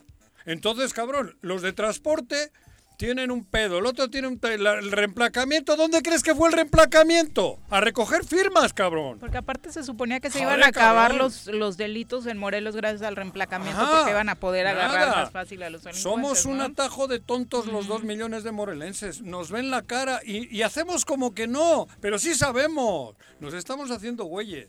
2 con 18. Tenemos pausa, volvemos. Ándale, cabrón. Quédate en tu puta casa, quédate en tu puta casa, quédate. Y escucha contribuciones son fundamentales para continuar prestando servicios públicos de calidad en Jutepec. En enero obtén 14% de descuento en el pago de tu impuesto predial, 50% a favor de jubilados y pensionados, personas de la tercera edad, discapacitados y madres solteras. Más información en el número de teléfono 777-404-3581, extensión 306 o al correo electrónico predial.jutepec.gov.mx. Ayuntamiento de Jutepec. Gobierno con rostro humano. Si quieres consentir a tu mascota, el mejor lugar para hacerlo es Clínica Veterinaria Mundo Mascota. Contamos con consultas, medicamentos, accesorios, alimento y servicio de pensión. Además, tenemos servicio a domicilio. Ubícanos en Avenida 10 de Abril, número 1210, Colonia Granjas, o llámanos al teléfono 169-2128. Clínica Veterinaria Mundo Mascota. En Morelos las y los diputados trabajan por leyes con justicia social y de beneficio para todos. A partir de este año, las actas de nacimiento no pierden vigencia, así que ya no tendrás que gastar más para realizar tus trámites. Con acciones como esta, Morelos avanza. 54 legislatura. Congreso del Estado de Morelos. Cafetería, tienda y restaurante, punto sano. Contamos con comida vegana y vegetariana, porque nos preocupamos por tu salud. Ven y conoce nuestros productos orgánicos y suplementos alimenticios. Al interior de Plaza Andrómeda, local 19, en calle Pericón, Lomas de la Selva. Contáctanos al 372-3514 o búscanos en Facebook como Punto Sano Cuernavaca.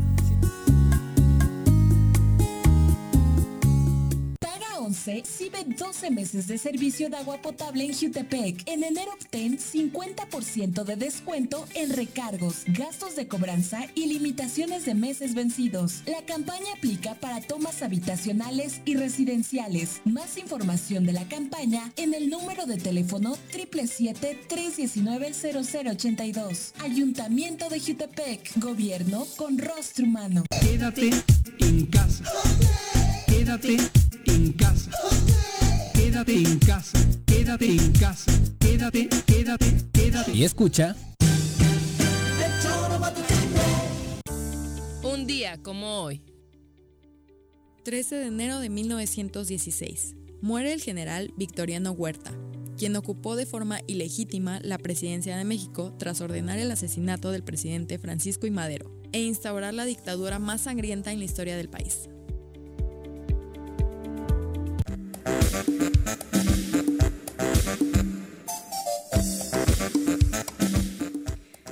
2 con 21 de la tarde, muchas gracias por continuar con nosotros. ¿Qué le parece si leemos todavía algunos comentarios que nos faltan? Marite Urrutia dice, ¿podrían pasar el teléfono de Jutepec para pagar el predial, por favor? Ahora te lo ponemos en redes sociales, qué bueno que seas una ciudadana responsable. Juan López dice, entonces Juanjo, ¿podríamos resumir que el reemplacamiento sirvió para financiar un nuevo partido? Claro. No, sin resumen, así. díganme dónde están los 900 millones de, otra manera. Y de repente aparece Víctor Mercado con un partido político nuevo. ¿De dónde sacan dinero para hacer un partido político? Que me explique alguien. Si hay otra respuesta, me, me la como. ¿No fue con la convicción del pueblo?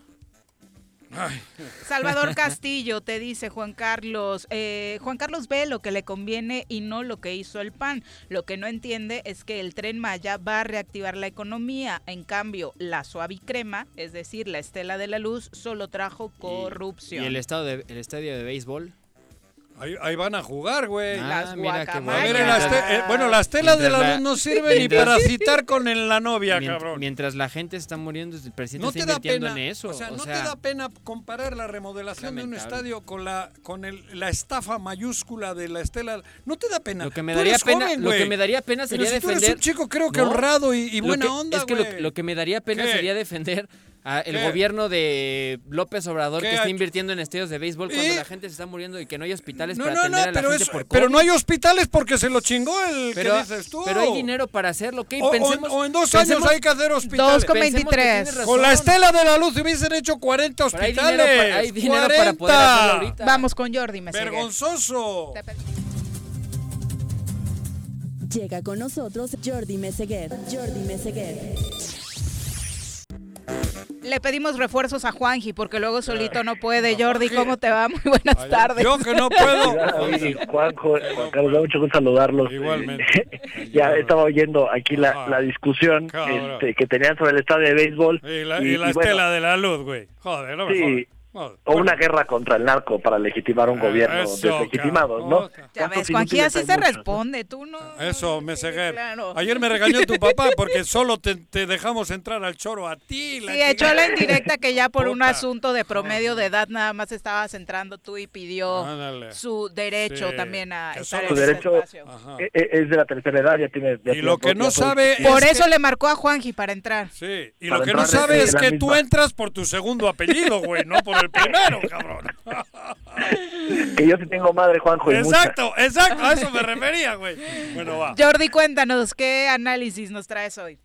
Yo hoy amanecemos otra vez con las redes desatadas, con dos temas fundamentales. Uno es el tema de la privacidad en WhatsApp, pero no voy a entrar en detalle con eso. Pero el otro es un candidato que no es la primera vez que da mucho de qué hablar. Hasta me cuesta trabajo decir su nombre, porque de verdad que se ha convertido en un ridículo nacional, pero a la vez en un referente de uno de los partidos políticos nacionales que mantiene, se mantiene en esta fluctuación siempre en, las preferencias entre el 4 y el 5% de preferencias electorales y que le permite sobrevivir, hablo particularmente de Movimiento Ciudadano, y que ahora ha enarbolado una campaña, particularmente en el occidente, en Jalisco, con el gobernador que, que tienen, Alfaro, y en, en Nuevo León, con un candidato que ellos estiman que puede ganar una elección y que se ha vuelto de verdad el asmerreír nacional. El día de hoy sale con una declaración o se filtra una declaración en redes sociales donde dice que el norte del país es el, trabaja, el centro administra y el sur descansa, haciendo clara alusión a la... Samuel García, el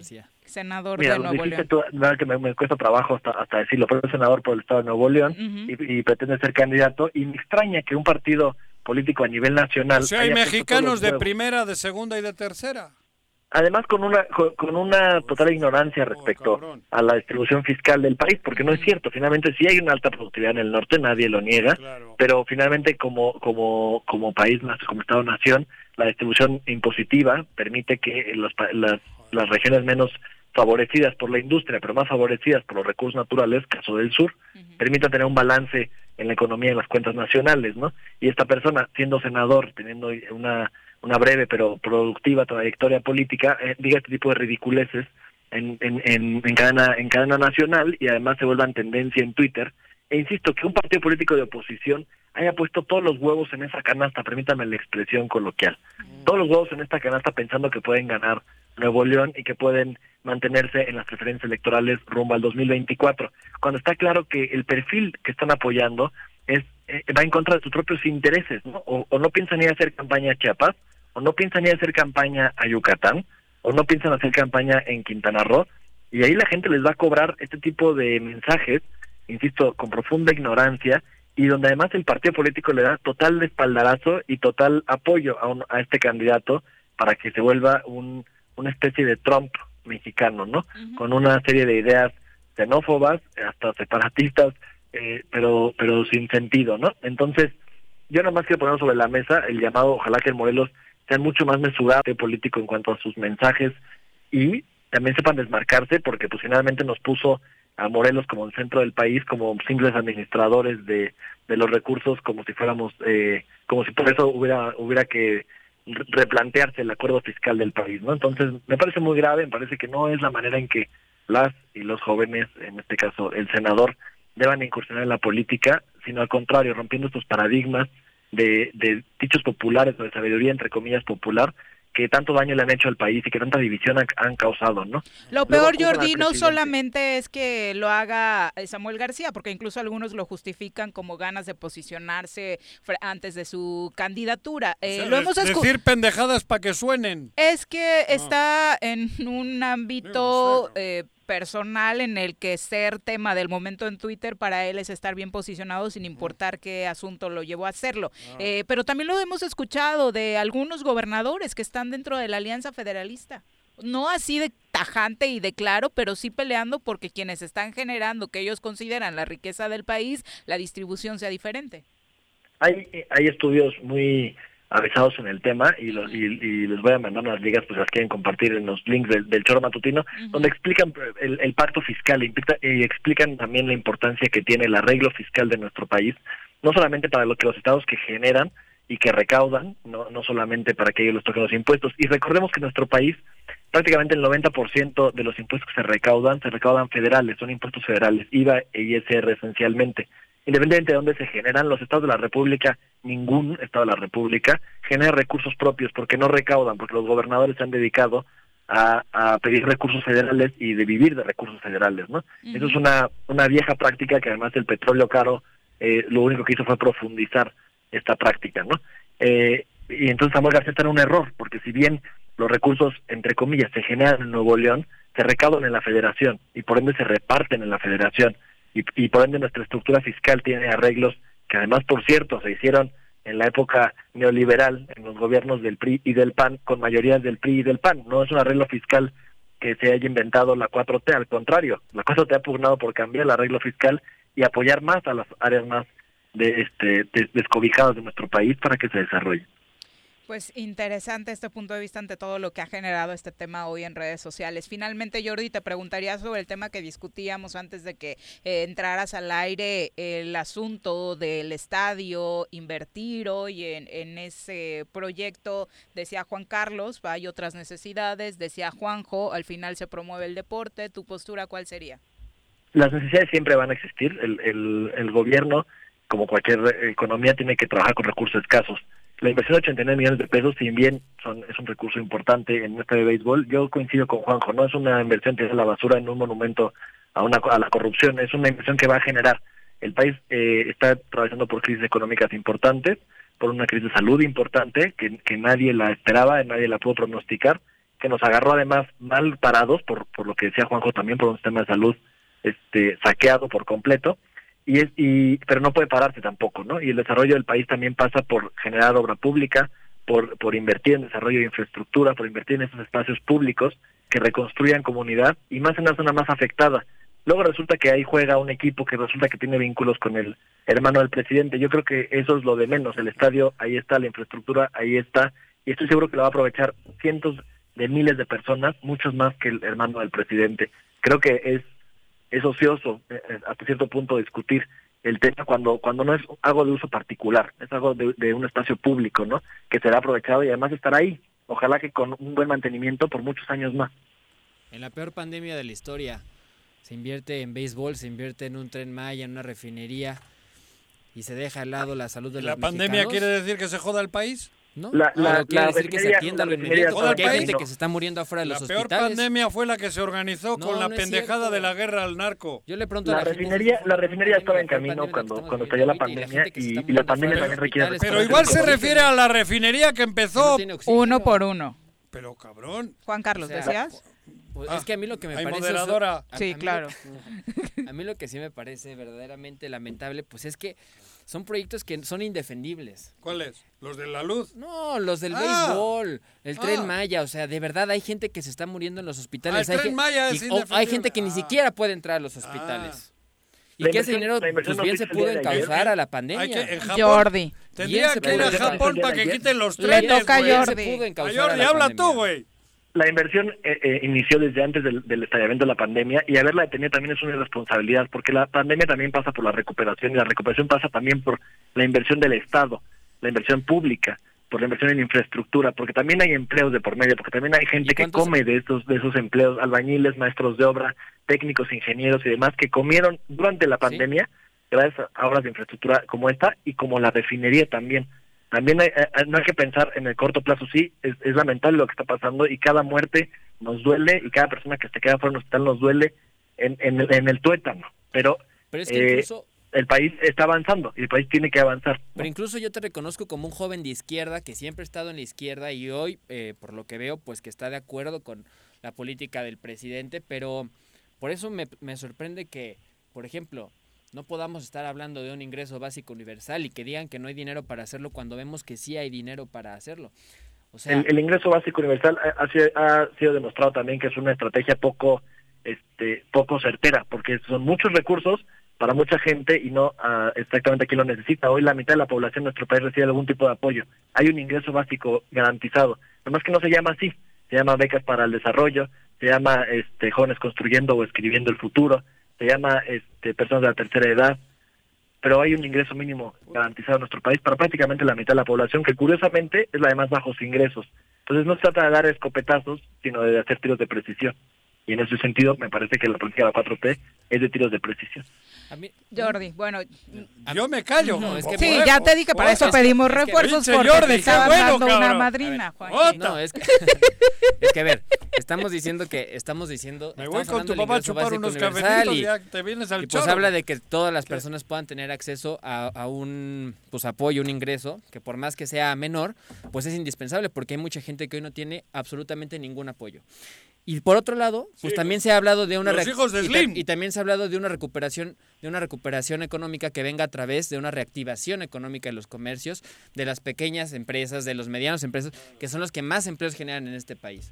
Y a ellos tampoco ha habido apoyos y el propio presidente ha dicho con palabras explícitas que a ellos los vamos a salvar, o sea, a ellos los vamos a salvar desde el gobierno, pues que se rasquen con sus uñas, básicamente. Entonces, creo que ahí es donde vemos la poca empatía y que desde mi punto de vista se podrían dirigir y redirigir mucho mejor el presupuesto. Ya sigue Jordi y concluimos con eso, Jordi.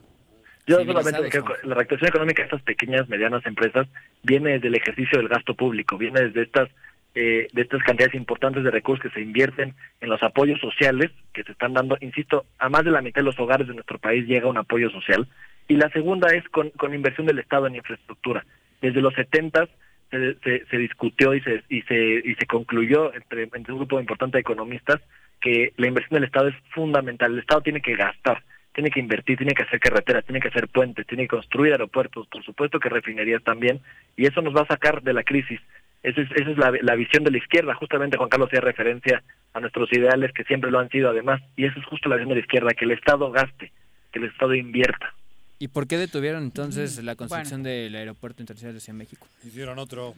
Hoy, sí, bueno, por cuestiones de tiempo, ojalá se repita este encuentro por ahí en la próxima semana. Jordi, muchas gracias.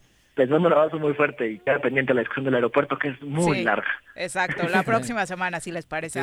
Muchas gracias, buenas tardes. Estudiale, Juanjo. ¿Yo Platica con Jordi en las tardes o algo así, no sé. También está muy finoli, güey. Va muy finoli. 2 con 36. Bueno, el pan nuestro de cada día, lo decíamos.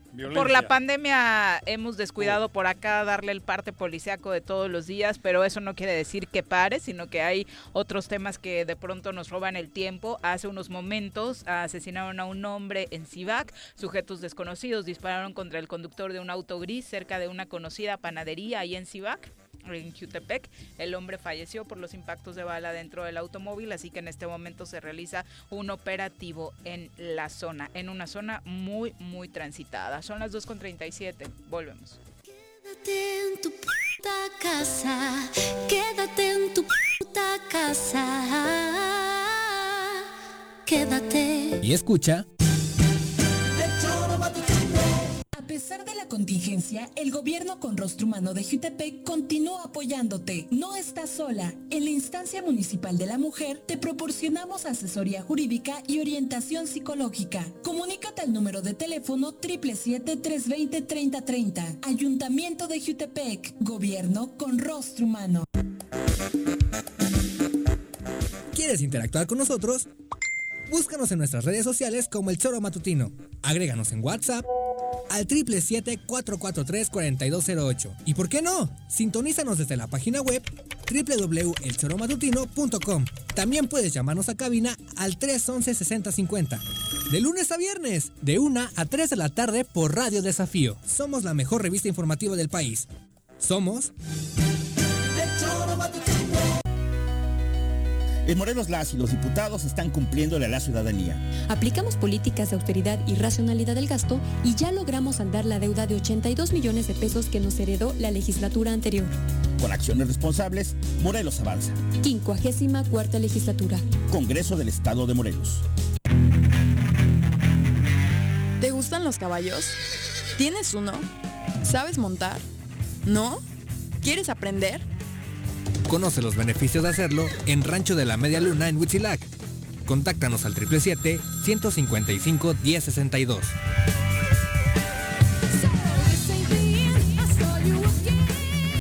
Temporada invernal, el gobierno de Jutepec te recomienda evita cambios bruscos de temperatura abrígate bien. Consume frutas y verduras para mejorar las defensas de tu cuerpo. Si presentas fiebre o alguno de los síntomas gripales, acude a alguno de los 12 centros de salud en el municipio. Más información en el número de teléfono 777-309-1609 en un horario de 9 a 16 horas. Ayuntamiento de Jutepec, gobierno con rostro humano. Quédate en casa.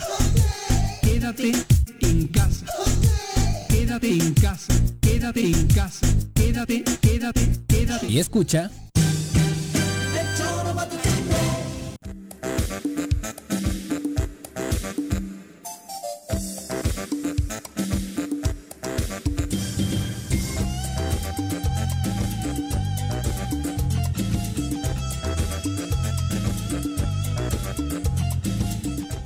2 con 39 de la tarde, muchas gracias por eh, continuar con nosotros. Eh, bueno, varios comentarios del público. Dice por acá Mario Villalobos, ¿quién es Jordi? Me parece que es una tendencia, opinión tendenciosa fuera de contexto. Seguro es de Morena. Eh, también nos, dice Cristian Toledo. Exacto. bueno que, haya dudas y que digan que es del PRD. Cristian Toledo dice, coincido con lo que comenta Jordi, que haya pandemia no significa que se deje de invertir en otros temas. O sea, que se acabe el dinero en la pandemia y después ya no tengamos nada y el país quede peor Edgar Fuentes. Eso ha hecho Japón, ha cerrado todos los trenes. Dice, se pone a defender lo indefendible ese Juan Carlos. Ángel Carrión dice, Juan Carlos, ¿eres hijo de Ricky Riquín Canallín? no, el corte de pelo. Por Anaya, ¿no? Pero era pelón, ¿no? Sí, no tenía cabello. Ricky Riquín, Anaya. ¿no es Anaya? Sí, ah, pero no tiene cabello. Exacto, de alopecia temprana. No es terrazas, que ese fue el primero que le adjudicaron un parentesco, dijo que no. Te están poniendo chinga, ¿eh? Con esos parecidos, Pues de Ricardo por lo menos me caía bien. No te avergüenza tanto, ¿no? Como no, me, no, me, no, me, avergüenza nada, pero de los terrazas sí. Además honesto, ese chico muy, honesto. Una persona, le ganó a la fiscalía, ¿eh? En Querétaro. Le ganó a la fiscalía. Sí, claro. Anaya le ganó Pero a la muy honesto. En Querétaro casi no lo conocen. Pues que lo denuncia. Pero por decente, cabrón. 2 con 41 vamos a analizar temas electorales. A ver. ¿Estás listo para las elecciones 2021? Conoce todas las reglas y procedimientos electorales con nuestro experto Elías Barú en El Choro. ¿Cómo te va, Elías? Qué gusto tenerte en cabina. Barú. ¿Qué tal? Qué gusto. Viri, Juanjo. Bienvenido. ¿Cómo estás? Hola. Tú sabes mucho, ¿eh? No, no, yo, yo, Y por eso te tenemos en cabina para que nos expliques cómo está el mapa en Morelos de coaliciones sí, coaliciones no, cuáles se cayeron, cuáles siguen. el conocimiento con el tema electoral. Pero luego ni le entiendes, estaba diciendo acá fuera del aire. Por eso yo no le entiendo. ¿Cuánto te tardaste en explicarle el último tema que te estaba diciendo acá? Hora y media, cabrón. Más o menos. Más o menos. Sí, era facilito. Pero a la hora y media. Eh, no, pero después nos dimos cuenta que no servía su bocina, era por eso. Ah.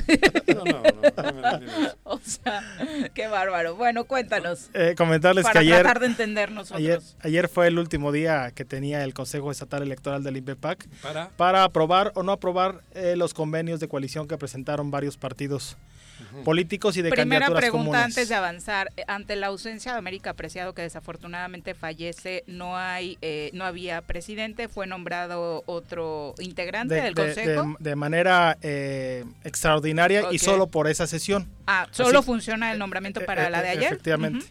¿No? Y para darle este, validez. Para darle validez, que con eso y además pues, hay quórum, hay, cuatro, ¿no? Hay que recordar que existe eh, vacío de tres lugares en el Consejo Estatal Electoral, de tres consejeros, de, de, quienes habrán de ocupar en su momento las posiciones que tenía el señor Ublester y, y Citlali Terán, y de también quien ocupará el cargo de, quien efectivamente falleció de América Preciado, ¿no? Eh, entonces, fue, fue válida la sesión de ayer y eh, se aprobaron los convenios de candidatura común entre el Morena, PES y Nueva Alianza en siete municipios. Morena es el partido postulante en Tetecala, Tetela del Volcán y Yecapixtla, tres. Nueva Alianza, Yautepec y Ayala. Y el partido Encuentro Social, Temisco y la joya de, la corona, Cuernavaca. Se desistieron, se desistieron. Traducción, Duque y Argüelles, ¿no? Duque y Argüelles. Argüelles sí, Duque no sé. ¿No? Ah. Duque no sé. Hay cámaras, güey. Duque no sé. Así, me suelen decir. Hay cámaras, no hagas gestos, güey. Este, por, por, eh, hay, que comentar que inicialmente en este convenio se habían pactado nueve municipios y se desistieron de Tlaltizapán y Coatlán del Río que estaban signados para Morena. Okay. Y asimismo también entre esos tres partidos políticos también una coalición flexible en... Eh, en, cinco distritos. Tepoztlán, el, locales. cinco distritos locales, el distrito 3 con cabecera en Tepoztlán, una parte de Cuernavaca, el distrito 5 con cabecera en Temisco y el distrito 7 con cabecera en Cuautla son para Morena. Eh, Nueva Alianza, el distrito 10 con cabecera en Ayala y PES, el distrito 2, para quien habrá acompañar aquí a, Jorge eh, Argüelles de refuerzo. De Cuernavaca? Así es, es el de Cuernavaca. Eh, uno, de, uno de Cuernavaca. Uno de los dos. Pero es el Distrito 2. Eh, otra candidatura común que se pactó fue la del PAN y PSD, que van en Cuernavaca y en Zacatepec.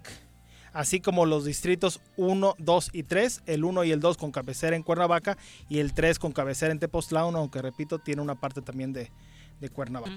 También se firmó una candidatura común entre el PAN y el Humanista en seis municipios. Entre ellos, ah, es más amplia que con el PCD. Entre ellos Tlaltizapán.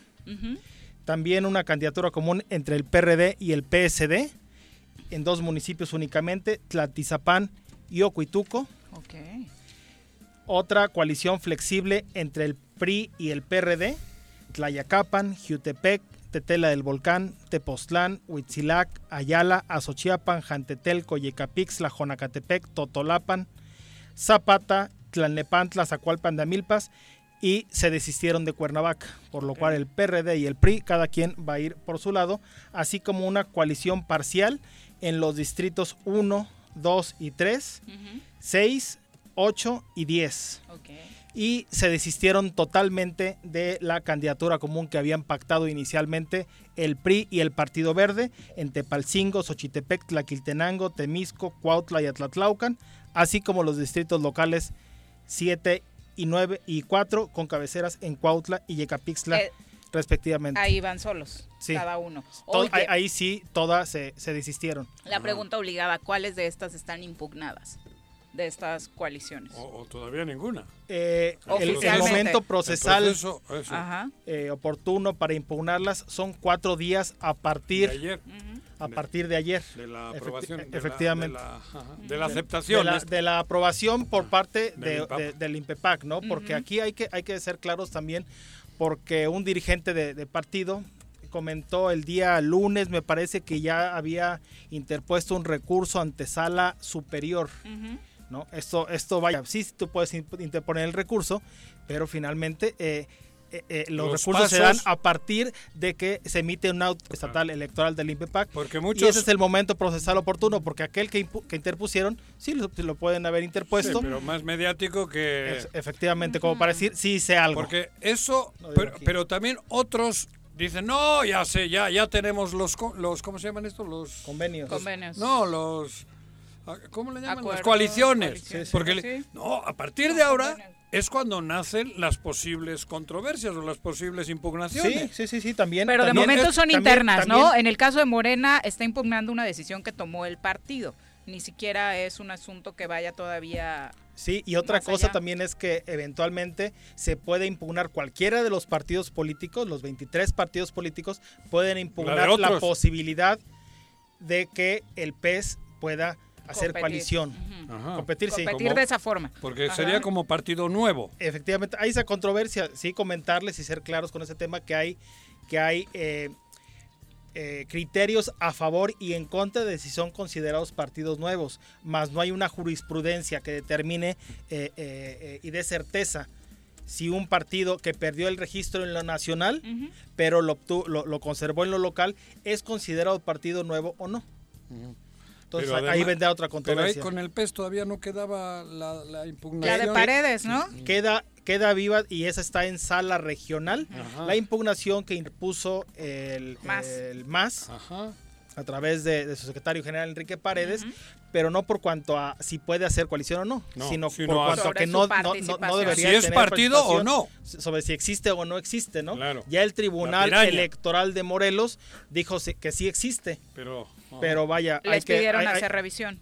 Efectivamente, se fueron a un juicio de revisión constitucional de revisión, perdón, ante, ante la sala regional y en caso de que también sea negativa la última la instancia, que es la reconsideración, ahí sí, ante la Sala Superior del Tribunal Electoral del Poder Judicial de la Federación. Hay gente que dice, que da por hecho que ya, ya están, digo, en Morena hubo una decepción, así como de, ay, güey, en muchos de Morena, que son la mayoría absoluta los que no quieren ir con el PES. por lo menos. Hay unos que lo dijeron que decepción por, para no, para no quedar mal, como esta, como esta impugnación de la que estoy hablando, que se interpuso, pues eh, si la interpongo fuera de tiempo. Es solo pero simbólica. Como, pero, como para decir, para que, para que vean que hice algo, ¿eh? porque a veces estoy. Sin justificar. Claro. Pero todavía Morena puede impugnar realmente esta coalición o no. Morena. Eh, Morena o Sí, cualquier militante puede impugnarlo. eso, ¿no? Sí, sí. Que todavía hay tiempo para que si está mal hecha, aunque el INPEPAC haya aceptado, porque el INPEPAC no es juez. No, el INPEPAC es una autoridad administrativa, Así, como el INE. Eso, son, son otras, y punto. Luego vienen los, los tribunales que ahí sí son las decisiones jurisdiccionales y las y, y, quien define eh, eh, en última instancia los temas. Claro, muy bien. Oye, finalmente, aprovechando que tenemos a Juan Carlos, nación interna que existe para la coalición con el PCD, ¿esa qué probabilidades tiene de prosperar desde tu punto de vista? Porque esa dónde la pusieron. Juan Pablo. Es interna también, ¿no? Es dentro del partido. Juan Pablo Todavía, ¿no? Yo, yo, yo leí ese convenio. Ajá. Y no también hay nada, show. No hay nada que impugnar. No hay nada que impugnar. No hay nada también hay show. Okay, no, que no te dé miedo, pero, cabrón. Juan Pablo, pues, pues si, si, fuera show, es show. Que digan que show, Ok, va entonces esa coalición. No tiene ningún problema para avanzar. Ninguna. Joder, Nada más la incongruencia. Que no te eh, Eso es bueno, pero la incongruencia no es jurídica. La incongruencia es una estupidez. Así es. Que no está valorada jurídicamente.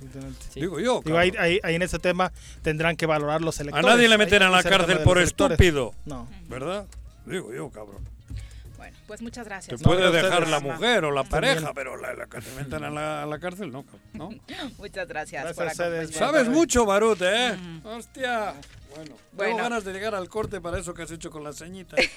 2 con 51 dice Iván Vilar, Jordi tiene razón en que la inversión del gobierno puede activar la economía y una medida de desarrollo es la construcción y la inversión pública para beneficio de todos. Eh, finalmente dice, pero debe evitar que esta inversión sea manipulada únicamente para beneficio de los que pusieron al gobierno en su lugar apoyando económicamente sus campañas. Esta inversión debe realizarse pensando en el pueblo y tomar en cuenta las prioridades del país. Ojalá así sea. Isaí Martínez, eh, un saludo para ti, también para Mario Villalobos, que nos pregunta cuándo regresan a la radio local. Pues esperemos que pronto tengamos buenas noticias, Mario, aunque el señor Arrece ya está muy contento por internet. la verdad sí. Me va a ser difícil en el, en el FM con tanta libertad que tengo aquí para expresarme luego contenerte, si de por sí era difícil, ¿Cómo les voy a decir a estos que son unos canallas, criminales, cabrón? Bueno, 2.52. Pues. Antes de eh, cerrar el programa, vamos a las recomendaciones de cine. Está con nosotros Luis Eduardo Flores a través de la línea telefónica. ¿Cómo te va, Luis? Buenas tardes. ¿Qué tal? Buenas tardes. ¿Cómo están todos por allá? Muy bien, muchas gracias. Eh, ¿Tú qué tal? ¿Cómo arrancando el año? Bien, bien, ya reanudando proyectos. Hoy también les tengo una invitación preparada. Ah, perfecto. Te escuchamos con la propuesta de hoy. Pues mira, la propuesta de hoy va a ser un poquito más diferente, más relajada.